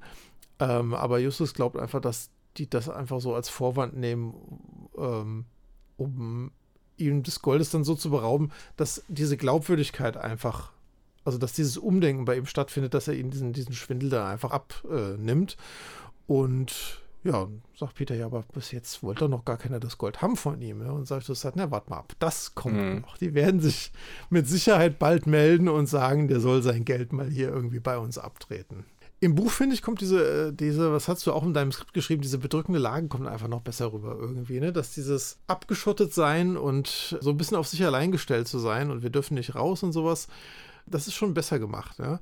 Äh, Im Buch kommt dann noch die Szene, dass Justus im Haus anfängt, sich ein bisschen umzuschauen, auch im Arbeitszimmer von Mr. Baron, dann diesen Tresor findet, wo er jede Menge Scheckbücher und Transaktionslisten und sowas findet. Das heißt, er findet dann raus, dass Mr. Baron alle Konten aufgelöst hat, alles auf ein einzelnes Konto oder ein einziges Konto besser gesagt überwiesen hat, da auch größere Summen abgehoben mhm. hat und die zu Geld gemacht hat. Ja. Im Buch kommt auch noch ein bisschen deutlich rüber, äh, was seine Motivation überhaupt ist, jetzt mal die Papiere durchzugucken, weil Mrs. Barron in dem Gespräch nämlich zu ihm meint, dass es überhaupt fast gar kein Bargeld auf der Ranch gibt. Und da denkt Justus, ja, Moment, wenn es hier überhaupt kein Geld gibt, warum sollen die dann den Schwindel überhaupt inszenieren? Was gibt doch gar nichts zu holen hier. Und das bringt ihn auf den Trichter, mal nachzuforschen, was denn da überhaupt Sache ist. Und er findet, glaube ich, auch bei dieser Untersuchung in, in dem Arbeitszimmer einen Beleg, dass die Gartenmöbel der Ranch eine Sonderanfertigung mhm. gewesen sind. Da kommt, da kommt nachher auch eine ganz schöne mhm. äh, Szene eigentlich, wenn sie auf der Veranda sitzen und mit den Barons sprechen. Da habe ich mir jetzt gerade aufgeschrieben, äh, auch nochmal einen Fingerzeig vorzulesen auf Seite 77. Sehr unangenehm und peinlich für den ersten Detektiv. Hoffentlich fällt ihm schnell ein Ausweg ein, was ihm wohl vorhin durch den Kopf ging. Mr. Barron wird doch nicht die Herstellerfirma seiner Gartenmöbel beauftragt haben. Nein, es ist absurd, einen Stuhl aus Gold statt aus Eisen gießen zu lassen. Habe ich jetzt kurz vorgegriffen. Justus wird gestört, als er irgendein Geräusch hört und flüchtet dann auf das Dach der Veranda. Hatten wir ja eingangs schon mal gesagt. Mhm. Ne? Und das ist entsprechend der Fingerzeig gegen Ende hier, wo der auch nochmal so auf diese Gartenmöbel hindeutet. Ne? Das wird aber später dann so ein bisschen bisschen aufgelöst eigentlich. Ja, und im Buch ist das dann so, dass Bob und Peter gar nicht beide bis zu dem Lager der Soldaten gehen, sondern nur Bob, der dann irgendwie alleine über den Zaun klettert, weil das ist irgendwie auch noch mit einem Zaun abgesperrt und nur er belauscht das Gespräch der Gangster. Und hier im Buch hört er diesen Spruch, den Ferrand sagt, Mr. Barron ist wie eine Klapperschlange bei Gewitter. Ja. Und das haben wir zumindest im Hörspiel vorher auch schon mal von Elsie gehört, nach dem Abendessen mhm. mit den Jungs, ja hätte man im Hörspiel rauskürzen können eigentlich, weil das wird überhaupt nicht weiter verfolgt im Hörspiel.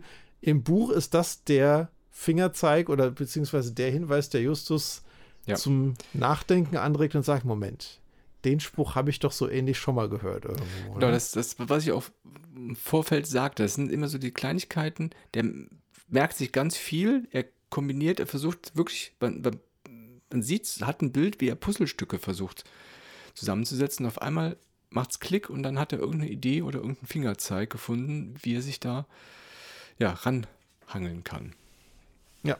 Äh, Im Buch ist es noch ganz anders äh, gelöst, als äh, Peter und Bob zurück zur Ranch kommen, sehen sie Justus auf dieser Veranda oben, Ach, also stimmt, auf dem ja, Dach ja. der Veranda oben stehen und dann inszenieren die ja fast eine Prügelei zusammen, um die Barons und die Angestellten irgendwie rauszulotsen, um dass sie nachgucken, was ist denn da jetzt überhaupt an der Stelle, dass der Justus wieder eine Möglichkeit hat, reinzugehen ins Fenster und sich dann irgendwie im Haus davon zu schleichen irgendwo, ne? Aber auch wieder ein Spannungsmoment, was, was im Hörspiel einfach nicht ja. da ist und das dann einfach ja. dann langweilig wird, ja. das Hörspiel. Ne? Ja. Das, einfach ja, das ist dieses, dieses kleinteiligere Erzählen irgendwie in den Büchern irgendwie immer. Ne? Das, es sind kleine Szenen, die in den Hörspielen meistens aus Längengründen rausgekürzt sind. Die Klar. geben den Geschichten aber schon äh, unheimlich viel ein. Bisschen, bisschen Pep und sowas.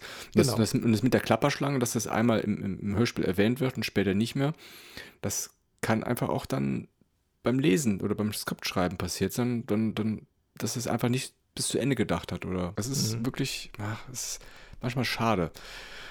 Hm, vielleicht noch eine kleine Anmerkung. Kannst du dich noch erinnern? Ich kann ja leider jetzt aus lizenzrechtlichen Gründen keine, keine Einspieler machen. Ach, die, die Zuhörer hören die Folge bestimmt danach nochmal, genau. wenn sie uns gehört haben. Ähm, ja. Als Peter und, Peter und Bob sich ranschleichen, und, um zu beobachten, zu lauschen. Mhm. Himmel, was ist das für ein Hintergrund im Geräusch? Haben die Blechdosen an den Knöcheln. Das hört sich. Keine Ahnung. Das Keine Ahnung. So knack, ich, weiß, knack, was, knack. Weiß nicht, ich weiß, was du meinst, also, aber ich, ich kann es dir nicht erklären. sehr seltsam. Und eine Sache, ich habe eben noch mal ein bisschen überlegt, als du sagtest, ähm, warum die nicht einfach sich das Gold schnappen und weglaufen. Ich glaube, äh, der Ferrante hat schon so ein bisschen Angst davor, weil der Baron hat ja schon viele Landarbeiter. Ne? Wir kennen, haben zwar noch ein paar mhm. kennengelernt, aber mhm. ich sag mal in Anführungszeichen einfache Arbeiter, die jetzt nicht zum, zum elitären Kreis vom Herrn Baron gehören, Mr. Herr Baron, Mr. Baron gehört. mhm. Zum Räuberbaron. Räuberbaron, ne, genau. Und er hat auch viele Waffen. Also ich glaube schon, wenn die zwei, drei Schauspieler da äh, versuchen, den, das Gold wegzunehmen, ich glaube, die würde die einfach niederschießen. Ja, das ist ja auch ganz interessant. Im Buch, das hatten wir, glaube ich, vorhin vergessen zu sagen, als Kenneth und die Jungs da angehalten werden, da kommen im Buch tatsächlich noch ein paar mehr Soldaten an Stimmt, auf einmal. Ja, richtig. Also es scheint eine etwas ja, größere ja, ja. Gruppe zu sein. Und auch im Buch nachher, wenn die nach dem Gold suchen, sind das ja mehrere, die da graben. Irgendwie, ne? Ja, Aber du hast schon recht natürlich. Also insgesamt lernen wir ja im Buch sind 50 Angestellte oder 50 Arbeiter auf der Ranch plus Familie nochmal. Also die haben ja alle nochmal Frauen. Ja. Es sind Kinder auf der Gut, Ranch. Die schießen das kommt jetzt nicht, ne, ja auch überhaupt nicht vor. Nein, aber es ist einfach eine Masse an Leuten, ja, ja, ist richtig. die es zu bewältigen gibt. Ne? Und äh, gut, ein anderer Plan ist halt auch so, ja gut, was könnte man sonst machen? Man könnte zum Beispiel die Mrs. Barron entführen und Lösegeld erpressen. Ja gut, die hängt an ihrem Mann wahrscheinlich wie eine Klette und außer das Nötigste bei Onkel Titus einkaufen, scheinen die ja ansonsten auch nicht groß rauszufahren, weil sie ja, ja Selbstversorger ja, sind stimmt. irgendwo. Ne? Also man kommt schlecht an die dran dann. Ja. Ja, wir machen mal weiter im Hörspiel. Die drei Fragezeichen gehen dann in die Küche. Das ist ganz seltsam, weil Peter spricht auf einmal die als Miss Elsie an. Und also mhm. quasi Miss Elsie, aber das passiert öfters mal in so in Hörspielen und sowas. Und ja, just als sie gerade in der Küche sind, kommt natürlich ein Funkruf von Astro Voyager 11. Und zwar eine Nachricht für Charles Byrne und Ernestine Byrne. Die sollen sich melden. Der Charles ist nebenan. Ich dachte, der wäre irgendwie ausgeritten, aber anscheinend ist er wieder da. Und ja, in dem Funkspruch wird dann berichtet, dass es Spannungen gibt und dass die Erdachse kippen wird, Erdbeben, der Arktis wandert zum Äquator. Finde ich jetzt nicht unrealistisch. Ne? Also die Erdachse ja. ist ja tatsächlich ja, gekippt in den letzten Jahren. Zwar nicht viel, aber immerhin äh, äh wenig. Und es gibt direkt eine Lösung. Um 22 Uhr, Punkt, sollen Charles und Ernestine dann zum Seeufer kommen und das Eigentum mitnehmen, was denen also wirklich wichtig ist. Die reden nicht von Gold, ne, sondern was denen richtig wichtig ist. Und ja, Justus Jonas, wenn es nicht schon vorher ihm eigentlich klar war, jetzt ist wirklich der Punkt der Groschen gefallen, es gibt wohl einen Film, der heißt Saturn-Syndrom. Und diese Nachricht in diesem Hörspiel ist wohl laut Justus fast wortwörtlich der gleiche mhm. Singsang, die gleiche Nachricht und deswegen ist das Betrug. Ich fand das im Hörspiel total unverständlich. Ja, weil der, der, der, Bob sagt ja, also der Justus sagt ja, habt ihr den Film gesehen, mhm. das Saturn-Syndrom, da kam das und das vor. Und dann sagt der Bob, wie vom Himmel gefallen, das gibt's doch nicht, das ist genau der gleiche Wortlaut. als ob er den Film selbst gesehen Ach, der Bob hätte. Hat das, also das habe ich ja, gar nicht mehr. Ja, der, der Bob notiert. hat das dann danach Ach, gesagt. Der Bob hat das gesagt. Ähm, ja, okay. Dann, dann wäre es aber im Hörspiel ja deutlich sinnvoller gewesen, dass er auf diesen Film hinweist zuerst und gar nicht erst der Justus. Ja, ja genau. Ja. Im Buch ist das später deutlich besser gelöst. Da macht er das nämlich als Frage. Er fragt den Justus, ah. ach, ist das genau derselbe Wortlaut? Ach, ist, ja, okay. Und darauf das, wird geantwortet. Also das ist kein Ausspruch, sondern eine Frage. Ja. Und das, also allein das fand ich schon krass, weil im Hörspiel ist dadurch, dass das eine Aussage gemacht ist, ist das vom Kontext her völlig unverständlich. Ja, ja. Warum er das auf einmal sagt, ja, also. was ein Satzzeichen so ausmachen ja, kann. Wahnsinn. Und, und, das kann tatsächlich, das kann man einfach überlesen, vielleicht als Skriptautor. Ja, das ja. ist einfach dann, ähm, ja. Ja, im Buch wird nochmal die Ermittlungsarbeit ein bisschen äh, stärker äh, skizziert. Wir haben hier diese typischen Ermittlungsarbeiten. Es werden die Zimmer durchsucht. Und zwar von Detweiler, genau. Ailman, Spratz, ja. Sedlak und Banales. Die versuchen irgendwas zu finden. Das hat mir unglaublich gut gefallen im Buch, ja. ähnlich wie bei dem Bergmonster, was ja auch rausgeputzt oh ja. wurde oh ja. im Hörspiel oh damals. Ja, ja, ne? Dass ja, sie die Zimmer durchsuchen von allen.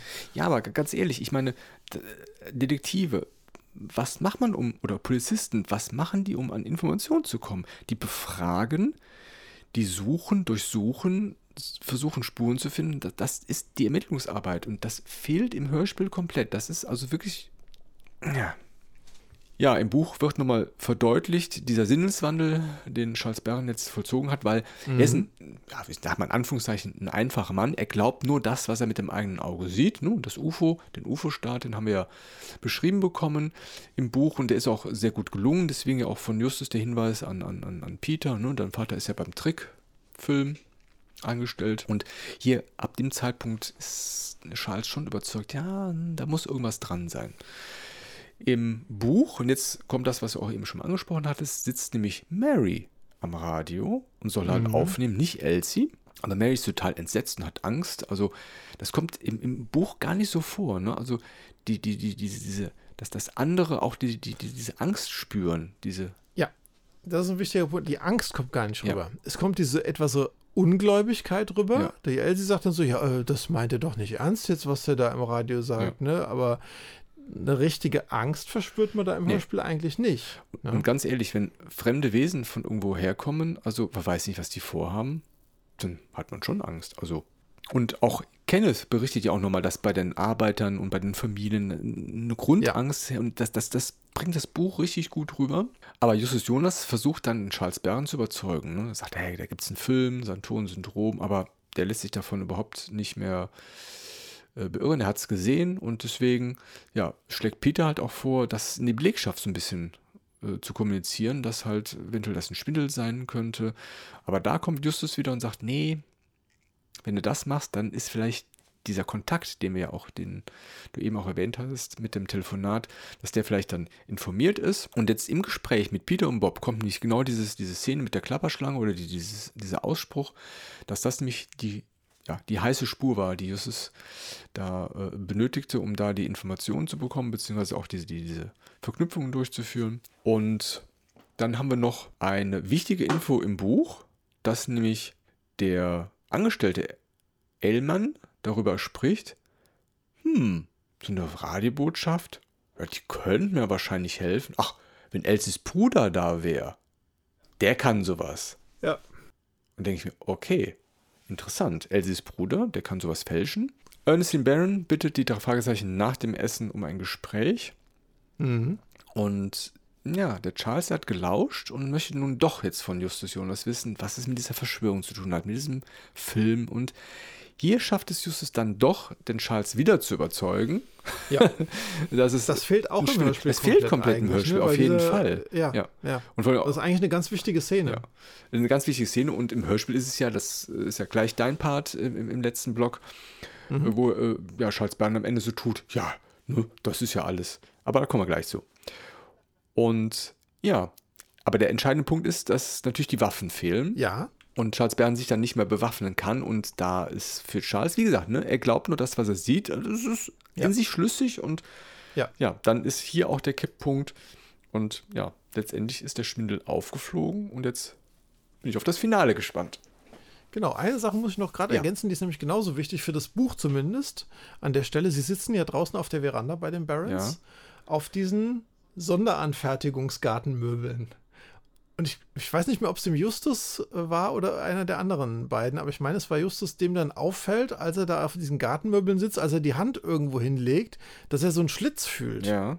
an diesen Gartenmöbeln und sich noch fragt, hm, was kann das denn sein? Warum ist denn da, also hohl, okay, aber wenn da ein Schlitz ist, da kann ja auch Wasser reinlaufen vielleicht irgendwie, ne? Also aber das wird zur Auflösung nachher beitragen. Ja, okay. Nachher dieser Schlitz in den Gartenmöbeln. Da bin ich gespannt. so, Showdown jetzt. Also, im Hörspiel äh, spricht Justus erstmal mit Kenneth und sagt, du bist ja furchtlos und Mrs. Barron möchte gerne mit dir ähm, heute Abend dann entsprechend durch die Berge ziehen und schauen, was auf der anderen Seite oder im Dorf ist. Und wenn da alles in Ordnung ist, dann wissen wir definitiv, das ist ein Schwindel und dann holen wir die Polizei und kommen wieder hierher. Der erste spürbare und, Zeitschwenk im Hörspiel, muss ich sagen. Also, ja, oder der, genau. für mich der deutlichere, ja. Genau, so. Die gehen dann entsprechend auch los. Das hört man im Hörspiel nicht, aber es ist definitiv so, weil die Auflösung am Ende so ist. Im Hörspiel ist der Showdown, also zumindest für mich vom Hören, irgendwie so, es gibt einen großen Platz, da landet das Raumschiff und da stehen alle drumherum. Ja. Würde ich auch so der sagen. Der Justus, ja. der Peter, der Bob, der Baron, äh, die Angestellten, also die Elsie, der Detweiler, äh, irgendwie alle anderen, die noch da sind. So klingt das eigentlich. Wie so ein Abschlusskreis, ja. mein Pfadfinder früher. Wie so ein ne? Abschluss, ja, genau, genau, genau. Wie, wie der runde Tischabwäsche. genau. Äh, Charles Barron ist als einziger da und hat ein kleines Päckchen unterm Arm. Ja. Und die Retter von Omega, die vermeintlichen zumindest, kommen dann raus und fragen, ob er denn jetzt auch wirklich alles dabei hat, was er vor der Zerstörung retten will. Er sagt, ja, ja, ich habe alles hier. Das Päckchen ist alles Ruin. Ja, wie Ruin, fragt er so, ganz verdutzt. Was, was das denn? Ja, ja das ist das Buch, an dem ich schreibe. Was? Und das das schildert ja den, äh, den Untergang und das Versagen der Finanzwirtschaft hier in den USA. Das schreibe ich auf Omega fertig und nehme es mit. Ja, ja wirklich. Also, Gut. Die, die, Reaktion. Und dann. Was ist das? Ruin. Ja. ähm, ja, und dann lassen die Gangster auch sofort ihre Maskerade fallen. Ne? Das ist ja was ein Quatsch. Wo ist das Gold? Los, her damit, zücken ihre Waffen, halten die anderen den Schach. Ich glaube, der eine gibt auch nochmal einen Warnschuss ab. Ja? Und äh, dann sagt der, der, Baron auch so, also so, so völlig, völlig, äh, mir fällt das Wort gerade nicht ein, aber so völlig äh, gleichgültig. Gleichgültig oder ruhig auch so, also es ging euch von Anfang an nur ums Gold. Ja, ja er, er hat es aber also schauspielerisch sehr gut umgesetzt, weil ja, hat er. Er ja, ja.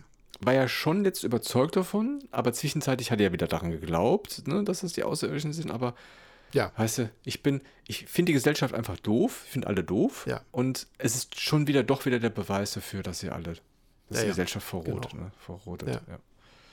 Gut, sie bedrohen ihn jedenfalls an, dass er rausrücken soll mit der Sprache, wo das, wo das Gold ja, jetzt ja. ist. Es wird aber so ein bisschen Zeit geschindet irgendwie. Der eine wird dann auch ganz nervös, weil die Mrs. Barron immer noch nicht da ist und äh, auf einmal hört man dann auch die Sirenen und den Kommissar Reynolds schon ankommen und damit ist eigentlich klar, gut, der Fall ist jetzt zu Ende. Die Gangster sind überführt, mehr passiert nicht und dann kommt ein, wie ich finde, für das Hörspiel ultra dämliches Ende einfach nur, wo die Mrs. Barron dann anfängt, oder wo Justus dann eher zu ihr sagt, so, ja gut, dass sie jetzt von dem Glauben geheilt sind. Ja, wie Glauben? Das war zwar jetzt alles Schwindel, aber also die Retter kommen ja dann trotzdem und der Justus mit so einem Heimsatz, äh, äh, äh Mrs. Barron und die dann, äh, äh, Justus und dann ist das Hörspiel zu Ende also völlig, völlig bescheuert ja, irgendwie gemacht. Irgendwie so, so solche Halbsätze also wenn man das gemacht hätte, die unterhalten sich und diskutieren und das wird ausgeblendet, ja, ja, ich der, weiß, ja, ja. dann wäre das okay, aber dieses ist abgehackt. Ne? Ein halber Satz abgehackt, ein anderer halber Satz von ihr abgehackt, Endmusik, Feierabend. Das ist irgendwie total bescheuert, das Ende. Ja, wie, wie bei Monkey Island 1, wo dann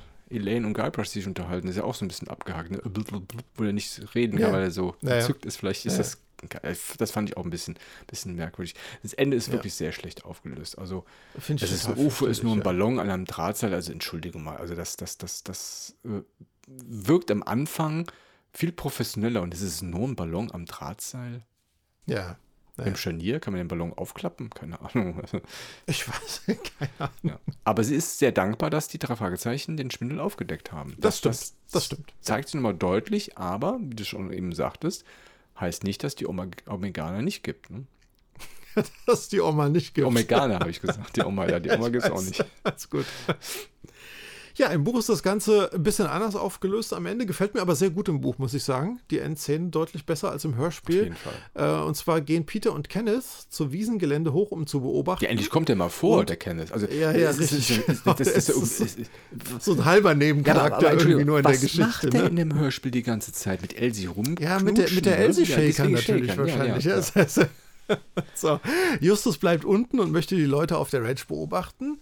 Und im Hörspiel gehen tatsächlich auch beide Barons zum Raumschiff nach oben und die müssen den Hügel auch wieder hochsteigen. Richtig. Weil das Raumschiff kommt ja wieder an derselben Stelle, wo es schon mal gelandet ist, irgendwie. Ne? Und, Macht ja auch Sinn. Äh, genau. Und äh, dann läuft es halt ähnlich. Er sagt so: Ja, ich habe hier meinen Roman dabei, den Ruin, den nehme ich mit. Tatsächlich wiegen die ihn dann erstmal in Sicherheit und sagen so: Ja, gut, dann kommt mal mit und gehen ein paar Schritte zum Raumschiff und dann dreht er sich erst um und zückt die Waffe. logisch, aber gut. Es, kurz, Hörspiel muss kurz sein, kann, kann, kann ja, man verkraften. wollte gerade ja, sagen, ja. genau. Dann läuft es im Prinzip fast ähnlich wie im Hörspiel, bis auf das Charles Barron tatsächlich die, äh, die ich glaube, zwei sind es da oben an dem Raumschiff, dass er die tatsächlich dann irgendwie entwaffnet und überrumpelt und dann die Ernestine losschickt, die Polizei zu holen. Und die läuft dann schon mal vor, quasi, und geht runter. Genau, ja. Und er, er fesselt die dann, glaube ich, irgendwie mhm. erst oder holt den Peter und Kenneth noch zur Hilfe. Irgendwie sowas war das. Wird auf jeden Fall gefesselt. Die Jungs dann erstmal mhm. und gehen dann erst runter. Genau. Und im Tal unten, da ist der Farron schon dabei, die Leute da irgendwie in Schach zu halten. Mit äh, einer Schusswaffe schickt er die ins Haus zurück, weil inzwischen haben die irgendwie, ähm, hatten die, glaube ich, irgendwie spitz gekriegt, dass das Geld irgendwo im. Nee, nee, der hatte das vorher, glaube ich, erzählt, der Baron, ne, dass das Geld unter äh, Boden sein soll, mhm. im Keller. Ja. Und dann ist einer losgelaufen, runter und dann hat er die anderen erst überrumpelt. So rum war es, glaube ich. Ja. Und jedenfalls das war ein Trick, da ne? unten ja, schon. Ja, ja. Naja, das war ein Trick, natürlich. Weil wir wissen ja, wo es Gold eigentlich ist. Also wir wissen es noch nicht, aber wenn man weiß, wo es Gold ist, na gut. Unten sitzen da so diese engen Angestellten wieder irgendwie in der Küche zusammengepfercht und werden da in Schach gehalten, während man dann hört, dass die Handlanger, die anderen Gangster da entsprechend den Boden aufgraben. Und dann kommt eigentlich auch wieder ein ganz schönes Überführungsgespräch vom Justus, wo er den Ferrand als Elsies Bruder mhm. entlarvt oder enttarnt. Und das ist auch im Hörspiel deutlich logischer gemacht anhand dieser Handverwachsung, ne, weil der Ferrand die ganze Zeit einen Handschuh trägt, mhm. um das zu verstecken. Und er erzählt dann eins und eins zusammen und sagt so, hier, das ist doch äh, irgendwas genetisches, familiäres, ja, so, so ein ja. Ding. Ne? Und finde ich deutlich, deutlich besser und logischer gelöst, als ja, guck mal, die im Hörspiel, äh, die sehen sich ja ähnlich, das sind Bruder und Schwester. Und das ist ja, ja. gut. Also, es gibt auch Bruder und Schwester, die sehen sich überhaupt nicht ähnlich. Also, das muss jetzt nicht, naja, egal. Ähm, äh, ja, wir, äh, wir erfahren da auch bei diesem Gespräch noch, dass Justus bei der Durchsuchung der Zimmer, und da ist es wieder schön, dass man diese Ermittlungsarbeit einfach hatte, in Elsies Zimmer nämlich ein Foto gesehen hatte, wo Mary und der Bruder von Elsie, ja, der, ja. der Jack, drauf sind, bei einer Silvesterparty, wo die zusammen getanzt haben. Hat man bei der Untersuchung tatsächlich, glaube ich, aber im Buch auch nicht gelesen. Das kommt auch erst am Ende, dass er dieses Foto gesehen hat, wenn ich mich richtig erinnere. Ja, und im Buch fehlt aber Gott sei Dank dann dieses dämliche Ende, was wir im Hörspiel genau. haben, mit diesem komischen Gespräch zwischen Justus und äh, Dings. Weil Mr. Baron kommt dann runter, steht dann im Türrahmen und hält die Gangster in Schach, ja, also der, der Wutzwerg, der er wahrscheinlich ja ist, ja, und äh, ja, und dann hört man entsprechend auch die Polizei, die dann ankommt und dann ist im Prinzip die Szene zu Ende. Aber wie immer bei den Klassikern gibt es ein Alfred Hitchcock-Kapitel zum Abschluss nochmal. Ja, ich habe noch eine ja. Ergänzung. Also ja, er, er, der Justus hat nochmal dann so ein bisschen klargestellt, was die Rolle von Mary war. Also das, mhm. ähm, das Pferd ist ja schon sehr ja, pflegebedürftig, zumindest sehr vertrauenswürdig zu Mary, Stimmt. nicht zu den anderen. Ja. Deswegen vermutet ja. er, dass das zweite Feldtelefon dort versteckt war, im, im, im, Pferdestall. Im Stall. Genau. Ja, genau. Und auch die Machenschaften von Mary und von, von Elsie, wer was genau gemacht hat. Denn die Mary hat ja ein, ein, ein Radiogerät gehabt, wo sie ja diese Sache aufnehmen sollte, aber da war nochmal ein Tonband versteckt, Richtig. wo diese ja. Rede da war. Das ist halt also auch, das wird im Hörspiel ja auch gar nicht aufgeklärt. Ich habe es im Buch auch gar nicht verstanden. Das heißt, diese ja? Tonbandaufnahme war dauerhaft auf dem Dings und sie sagt dann ja irgendwie, ich soll es ja auf Band nehmen, wenn was kommt. Und das, ja das heißt, sie spielt das aber ab, anstatt es aufzunehmen. Sie spielt es ab. Ja, vielleicht nimmt sie es ja auch auf. Ne? Das kann ja durchaus sein. Aber es war noch, wie gesagt, noch ein, ein, ein, ein zweites Band in diesem, in diesem ähm, Gerät drin. Ja. Und ja, sie nimmt es dann quasi auf, aber es wird auch gleichzeitig abgespielt sozusagen. Ah, okay, ja. Sie sind, wie gesagt, eng befreundet, ne? Mary und, und der Jack Spread. Mhm.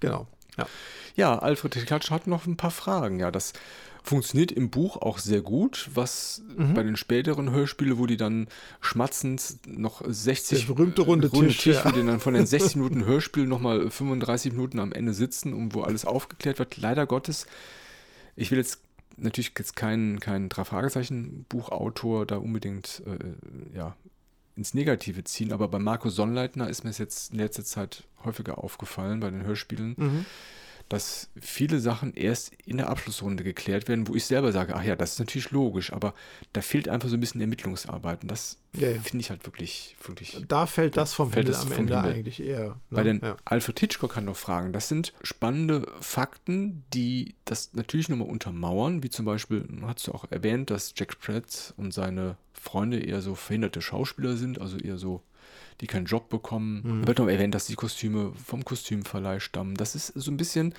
das muss man nicht wissen, um selber zu raten, zu ermitteln. Aber es ist halt ganz nett im Abschlussgespräch. Ne? Genau das ist, glaube ich, der wichtige Punkt. Dass bei den neueren Hörspielen die Sachen da vom Himmel fallen, ganz ja, am Ende, ja. wo du sagst, ja gut, wenn du das nicht weißt, kannst du den Fall selber gar nicht lösen. Zum Beispiel, ja, genau. Und aber hier genau das, was du gerade sagtest, das sind alles Infos bei Alfred Hitchcock, nice to have, aber du musst es nicht wissen, ja. um selber mitraten zu können und um zu, äh, den, den Fall zu kapieren. Würde heute das Hörspiel vertont werden würden, dann würden die im Haus der Baron am Küchentisch sitzen und erzählen, ja, das Foto, ne, wo Mary und, und äh, Jack ähm, Spread quasi ja. äh, zu sehen sind, dass sie gut befreundet sind, das würde dann erst erwähnt werden. Das würde vorher gar nicht mhm. irgendwie. Das, das ist halt einfach, ich finde es halt immer ziemlich schwierig. Und dass zum Beispiel ja. die Feldtelefone aus Heeresbeständen erworben wurden, der Militärjeep wurde gestohlen, das mhm. betont natürlich mal, was für Verbrecher die sind. Aber das ist halt schön zu wissen, ne? dass die die fliegende Untertasse selber gebaut haben. Und auch diese Metallklammer, die du erwähnt hast, die haben sie ja nochmal begutachtet, aber auch Experten haben die und die wussten halt nicht, wofür die ist. Das ist natürlich auch eine Info. Warum ja. gibt es überhaupt Oder warum sind denn überhaupt keine Leute zu der Ranch gekommen in der Zeit? Ja, weil die vorne Schilder aufgestellt haben, Baustelle, Durchfahrt verboten. Ja, ja. ja? ja wie gesagt, die, die Person, äh, die nach Pferd roch, das äh, am Anfang, einen Tag vorher und dann äh, später nicht mehr, das war so ein bisschen der Fingerzeig für Justus, dass eventuell das, das Telefon, das zweite Feldtelefon dann in einem Stall versteckt ist. Das sind halt so Informationen. Also, ja. ja. Und auch Jack Spread hat diese Veränderung am Radiogerät durchgeführt mit diesem Band, das wir eben besprochen haben. Das ist halt hier nochmal eindeutig gesagt. Und hier, Bob stellt noch Vermutungen an. Das Tiermedizinstudium hatten wir eben erwähnt, dass es ja. einfach teuer ist, dass deswegen die da mitgemacht hat. Ja, und wie gesagt, auch schön, dass nochmal betont wird, dass Elsie nicht von Anfang an Mr. Baron ausrauben wollte, sondern es ist halt mit der Zeit gekommen, ne? dass sie mhm. ungerecht behandelt fühlte, was du auch erwähnt hast ja. und sowas. Und das sind, wie gesagt, Informationen, die runden das Gespräch nochmal ab. Und das ist ja auch ein ganz anderes Verhältnis. Das ist ja, der Alfred Hitchcock ist ja so eine Art Mentor. Das ist ja der gute Freund schon mittlerweile von den, von den drei Fragezeichen. Und das ja, ja. rundet, wie gesagt, das Buch nochmal ab. Aber es ist nicht zwingend. Man muss es nicht lesen. Ja, und wir erfahren noch, dass Mr. Barron sein ganzes Vermögen in Goldmünzen angelegt hat. Und da schließt sich jetzt der Kreis. Die hat er nämlich versteckt in diesen äh, Sonderanfertigungsgartenmöbeln mit diesen Schlitzen, die der Justus da ja irgendwann entdeckt hat. Da hat er entsprechend die ganzen Goldmünzen in die Gartenstühle reingelegt. Ja, kommen wir mal zum Fazit der Folge, Michael. Ich bin sehr gespannt. Ich glaube, es wird auseinandergehen bei uns. Auf beiden. jeden Fall. Wie findest du denn diesen Fall jetzt? Also, fängt eigentlich doch spannend an, muss ich sagen die Szene mit dem UFO ist ein kleiner Höhepunkt, wenn man sagt, es geht um diesen, diesen Gruselfaktor, was, was viele mhm. Fans ja auch äh, mögen. Also ein starker Mittelteil mit dem jähzornigen Charles Barron, aber dann im Hörspiel wird das sehr schnell durch Justus Vermutung zunichte gemacht. Es wird nicht ermittelt, und zwar kein Stück, würde ich mal behaupten, im, im Hörspiel. Ja. Hirnschmalz, ja, der wird wirklich kräftig äh, verbraucht. Also die Geschichte im Hörspiel ist einfach zu flach. Es ist durchaus gut durchdacht, muss man sagen. Also ist, die Vorbereitungen sind gut getroffen. Es ist nicht ein plumper Überfall, nicht ein plumper. Also man hatte schon bei was gedacht, nie zum Beispiel die Straße sperren. Aber das Hörspiel hat sich leider jetzt beim, sag ich mal, analytischen Hören, sag ich immer so liebend gern für den Podcast, meinen Eindruck nicht wesentlich verbessert.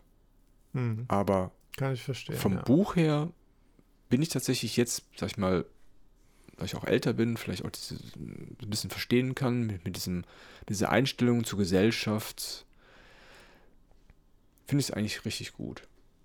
Das hat okay. mir gut gefallen, das Buch nochmal, ja. Ja, ich bin eine andere Meinung. Da bin ich gespannt. Mir gefällt die Geschichte nicht, muss ich ganz ehrlich sagen. Ich gebe dir recht, diese Grundgeschichte, um die es geht. Wir haben ein paar Verbrecher, die inszenieren einen Schwindel mit einem UFO, um das Gold, an das Gold von jemandem zu kommen. Finde ich top. Finde ich super, die Geschichte. Die geht aber für mich irgendwie in dem Kontext komplett, wenn man die komplette Folge nimmt, irgendwie so ein bisschen unter.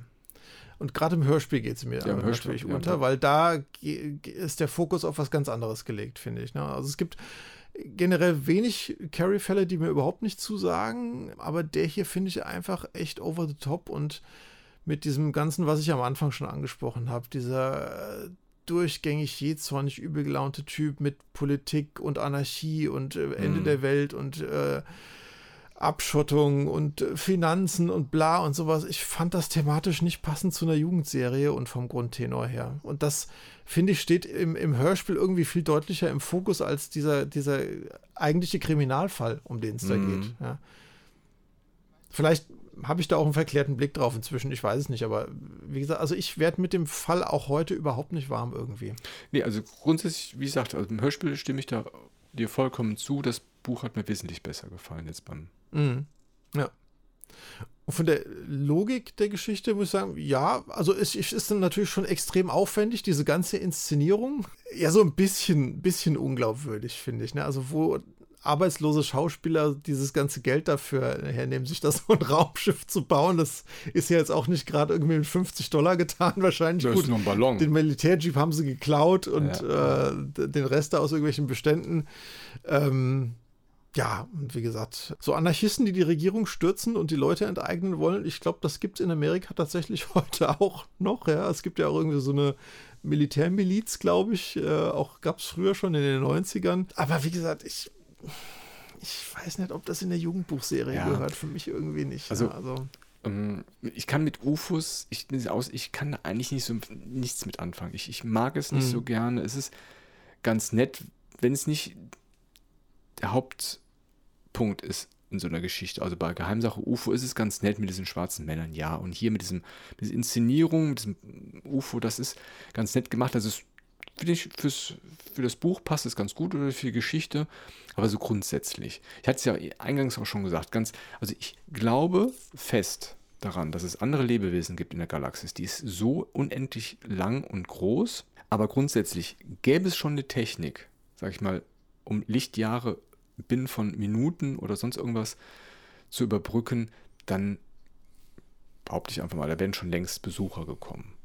Mhm. Und dann, wenn die kommen, würde ich einfach mal behaupten, hm, also ist die Wahrscheinlichkeit schon hoch, dass die uns vielleicht ausrauben wollen oder vernichten wollen. Ich will das jetzt nicht alles so, schlecht mal, aber die kommen mit Sicherheit nicht und bringen Kaffee. Die Omeganer kommen. Aber die bringen nicht und bringen Kaffee und Kuchen mit und sagen, hallo, wir kommen vom, vom, vom, von der Venus und wollten euch mal besuchen äh. kommen. Ach, keine Ahnung, weiß ich nicht. Äh. Nee, ist jetzt ein Spaß. Also äh, ich, ich, ich, ich glaube, dass, ich weiß nicht, das mit den Außerirdischen, ich, ähm, Akte X ist ganz nett, ja aber auch nicht die, mhm. die, die äh, späteren Staffeln. Also am Anfang ist Nein, ist nein, die nett. späteren also, Staffeln waren fürchterlich. Dann hat auch. Fürchterlich. Ja. Da wusste man auch nicht mehr, wo man hin wollte mit der Serie, glaube ich. Ja, da ging es ja eher um diesen Raucher, um diese Vertuschungssachen. Also das ist ja schon ein bisschen, naja. Ja, ja. ja Tonqualität, Effekte, Musik. Insgesamt ist es stimmig. Ich finde die UFO-Landung eigentlich ganz gut gemacht. So dieses, das, ja, das, das, das Rauschen, gemacht, genau. was da kommt. Insgesamt ist immer was los. Also man hört Nachtgeräusche, ja. das Tellerwaschen, ja. Lastwagen ist sehr stimmig eingesetzt. Also nichts, sag ich mal, herausragendes, aber grundsolide. Also immer passend. Ich wollte gerade sagen, ich habe es mir genauso aufgeschrieben. Okay, aber nichts Besonderes als positiv oder negativ ist mir aufgefallen irgendwie. Ja, ne? ja. Hat auch nichts gefehlt jetzt irgendwie. Also, äh, okay, ein paar Renngeräusche okay. hätten gefehlt, ne? ein paar Kühe- oder Pferdegeräusche mal so im Hintergrund. Ja, das, das ja okay. Aber ja, die Ranch-Erforschung und Führung hat ja auch schon gefehlt. Ja, also von daher. Wer ist denn deine Person der Folge? Ich muss ehrlich sagen, ich habe keine richtige Person der Folge. Also ich habe, ich kann mit keinem der Charaktere so richtig was anfangen irgendwie. Okay, kann ich, verstehe ich. Am ehesten noch mit dem Hank Detweiler weil der mir irgendwie so ein bisschen sympathisch ja. ist, aber der hat ja auch eher so eine untergeordnete Rolle in der ganzen Geschichte, ne? Aber ja. Kann ich 100% nachvollziehen, weil mein eine Person der Folge ist Titus Jonas, weil er sich einfach, ja, weil er sich einfach so schön. schützend vor seinen Angestellten ja. gestellt hat, als äh, Mr. Baron den Kenneth oder den ähm, war es Kenneth oder Patrick? Aber ah, einer den beiden auf jeden Fall so angefahren. Ich glaube, da war es noch Patrick, Patrick, genau. Genau, Kenneth ja. ist mitgefahren, Patrick war da vor Ort. Ja, genau, so angefahren ja, hat und sowas wünsche ich mir halt von jedem Chef. Ne? Das muss einfach so sein. Sowas. Aber ja auch schon bezeichnet, dass auch bei dir die Person der Folge ist eine, die nur in den ersten drei Minuten vorkommt vom Hörspiel eigentlich. Ne? Also. Sehr, sehr schade. Wer ist denn Sprecher der Folge? Pinkas Braun als Mr. Baron. Ich, das habe ich mir jetzt schon gedacht ist, nach unserer Besprechung. Ist, ja, ist, ich, der ist klasse. Ist ja, ja, auf jeden Fall. Ja, ja. Äh, bei mir ist es seine Frau. Ja. Die Mrs. Barron, gesprochen von der Monika Peitsch. Ich fand, die hat das toll rübergebracht, den Charakter. Äh, und ich hatte mal nachgeschaut, die hat tatsächlich nie wieder was gesprochen für die drei Fragezeichen. Schade. Das ist, ja. ja. Wobei die, ja, die, die hat es sehr gut gemacht. Hatte manchmal so ein bisschen so, ähm, als würde sie in einer anderen Welt reden, so erzählt. Ja, und die Omeganer, die kommen dann. Die, die war irgendwie geistig abwesend. Also die hat es ja, ja. sehr, sehr gut gemacht, ja. Finde ich auch, ja. Ja, mein Zitat der Folge ja. ist der Dialog, den wir vorhin auch schon belacht haben. Ja, die Retter von Omega stören unser elektrisches Feld, deshalb geht das Telefon nicht. Ernestine, du weißt ja noch nicht mal, was ein elektrisches Feld ist. Ja, das weiß ich tatsächlich. Aber ist ungeheuer wichtig, oder? Ja, nee, das hat mir auch. Für mich die Szene der ganzen Geschichte, wirklich. Auf jeden Fall. Sehr gut gefallen. Was ist denn dein Zitat der Folge? Ja, ich habe mir diesmal tatsächlich drei Zitate rausgeschrieben, wobei wow eins, mein, sag ich mal, das Zitat der Folge ist, aber die anderen beiden fand ich auch so schön. Deswegen wollte ich die doch einmal kurz vortragen. Also ein Zitat ist von Mrs. Barron. Hm, mein Mann meint es nicht so. Er ist von Natur aus etwas jähzornig, in einer ruhigen und leicht spöttischen Art. Also als müsste das jeden. Etwa, etwas jetzt. etwas, genau. Als müsste das jeden Tag einer fremden Person sagen. Ne? Das ist das, was du auch ja, eingangs ja, ja. meintest, ein bisschen eingespielt sind. Ein zweites ist auch ein Gespräch zwischen Mrs. Barron und Mr. Barron. Ich glaube, das kommt im Buch vor. Das ist gar kein Zitat aus dem Hörspiel, wo Mrs. Barron sagt: Ich gehe ins Haus. Kommst du mit? Mr. Byrne, natürlich. Oder glaubst du, ich warte hier auf die Retter von Omega? Bestimmt nicht. Ich fand das Stimmt, so, das war auch sehr, sehr, sehr witzig. Ja, ja, ja fantastisch. Jetzt das Zitat der Folge ist für mich Mr. Byrne beim Abendessen, wo er sagt, voriges Jahr war ein junger Mann dabei, der die ganze Zeit immer nur Om, Om rief, bis ich Lust bekam, ihn zu ohrfeigen. Da bin ich, also da muss ich doch mich schon kugeln vor Lachen. Das kann, ich, ich kann mir so, so richtig vorstellen, man, das ist ja schon ein bisschen später, das Zitat, wenn man weiß, seinen Charakter mittlerweile äh, kennt man ihn ja. und er sagte Om Om und ich kann mir das gut vorstellen, wenn man an sowas nicht glaubt eigentlich und dann kommt so ein Typ da, dann ja gut, aber grundaggressive Haltung von ihm, ne, das ist natürlich dann Ohrfeige, ja, tut man definitiv. nicht. Ja. Ja, sehr schön. Dann wären wir am Ende dieser Beachcast-Folge mit der bedrohten Ranch. Vielen Dank fürs Zuhören. Jawohl. Hat sehr viel Spaß gemacht, über die Folge zu sprechen. So wie immer eigentlich. Genau. Dann sehen wir uns hoffentlich nächsten Monat wieder. Oder hören uns. Nee, tun wir nicht. Hören, hören. hören. Genau. Ja, sehen, hören. Also wir beide sehen wir uns sehen dann, uns, aber genau. die anderen sehen uns nicht mehr. Dann macht's gut und bis zum nächsten bis Mal. Bis zum nächsten Mal. Ciao. Ciao.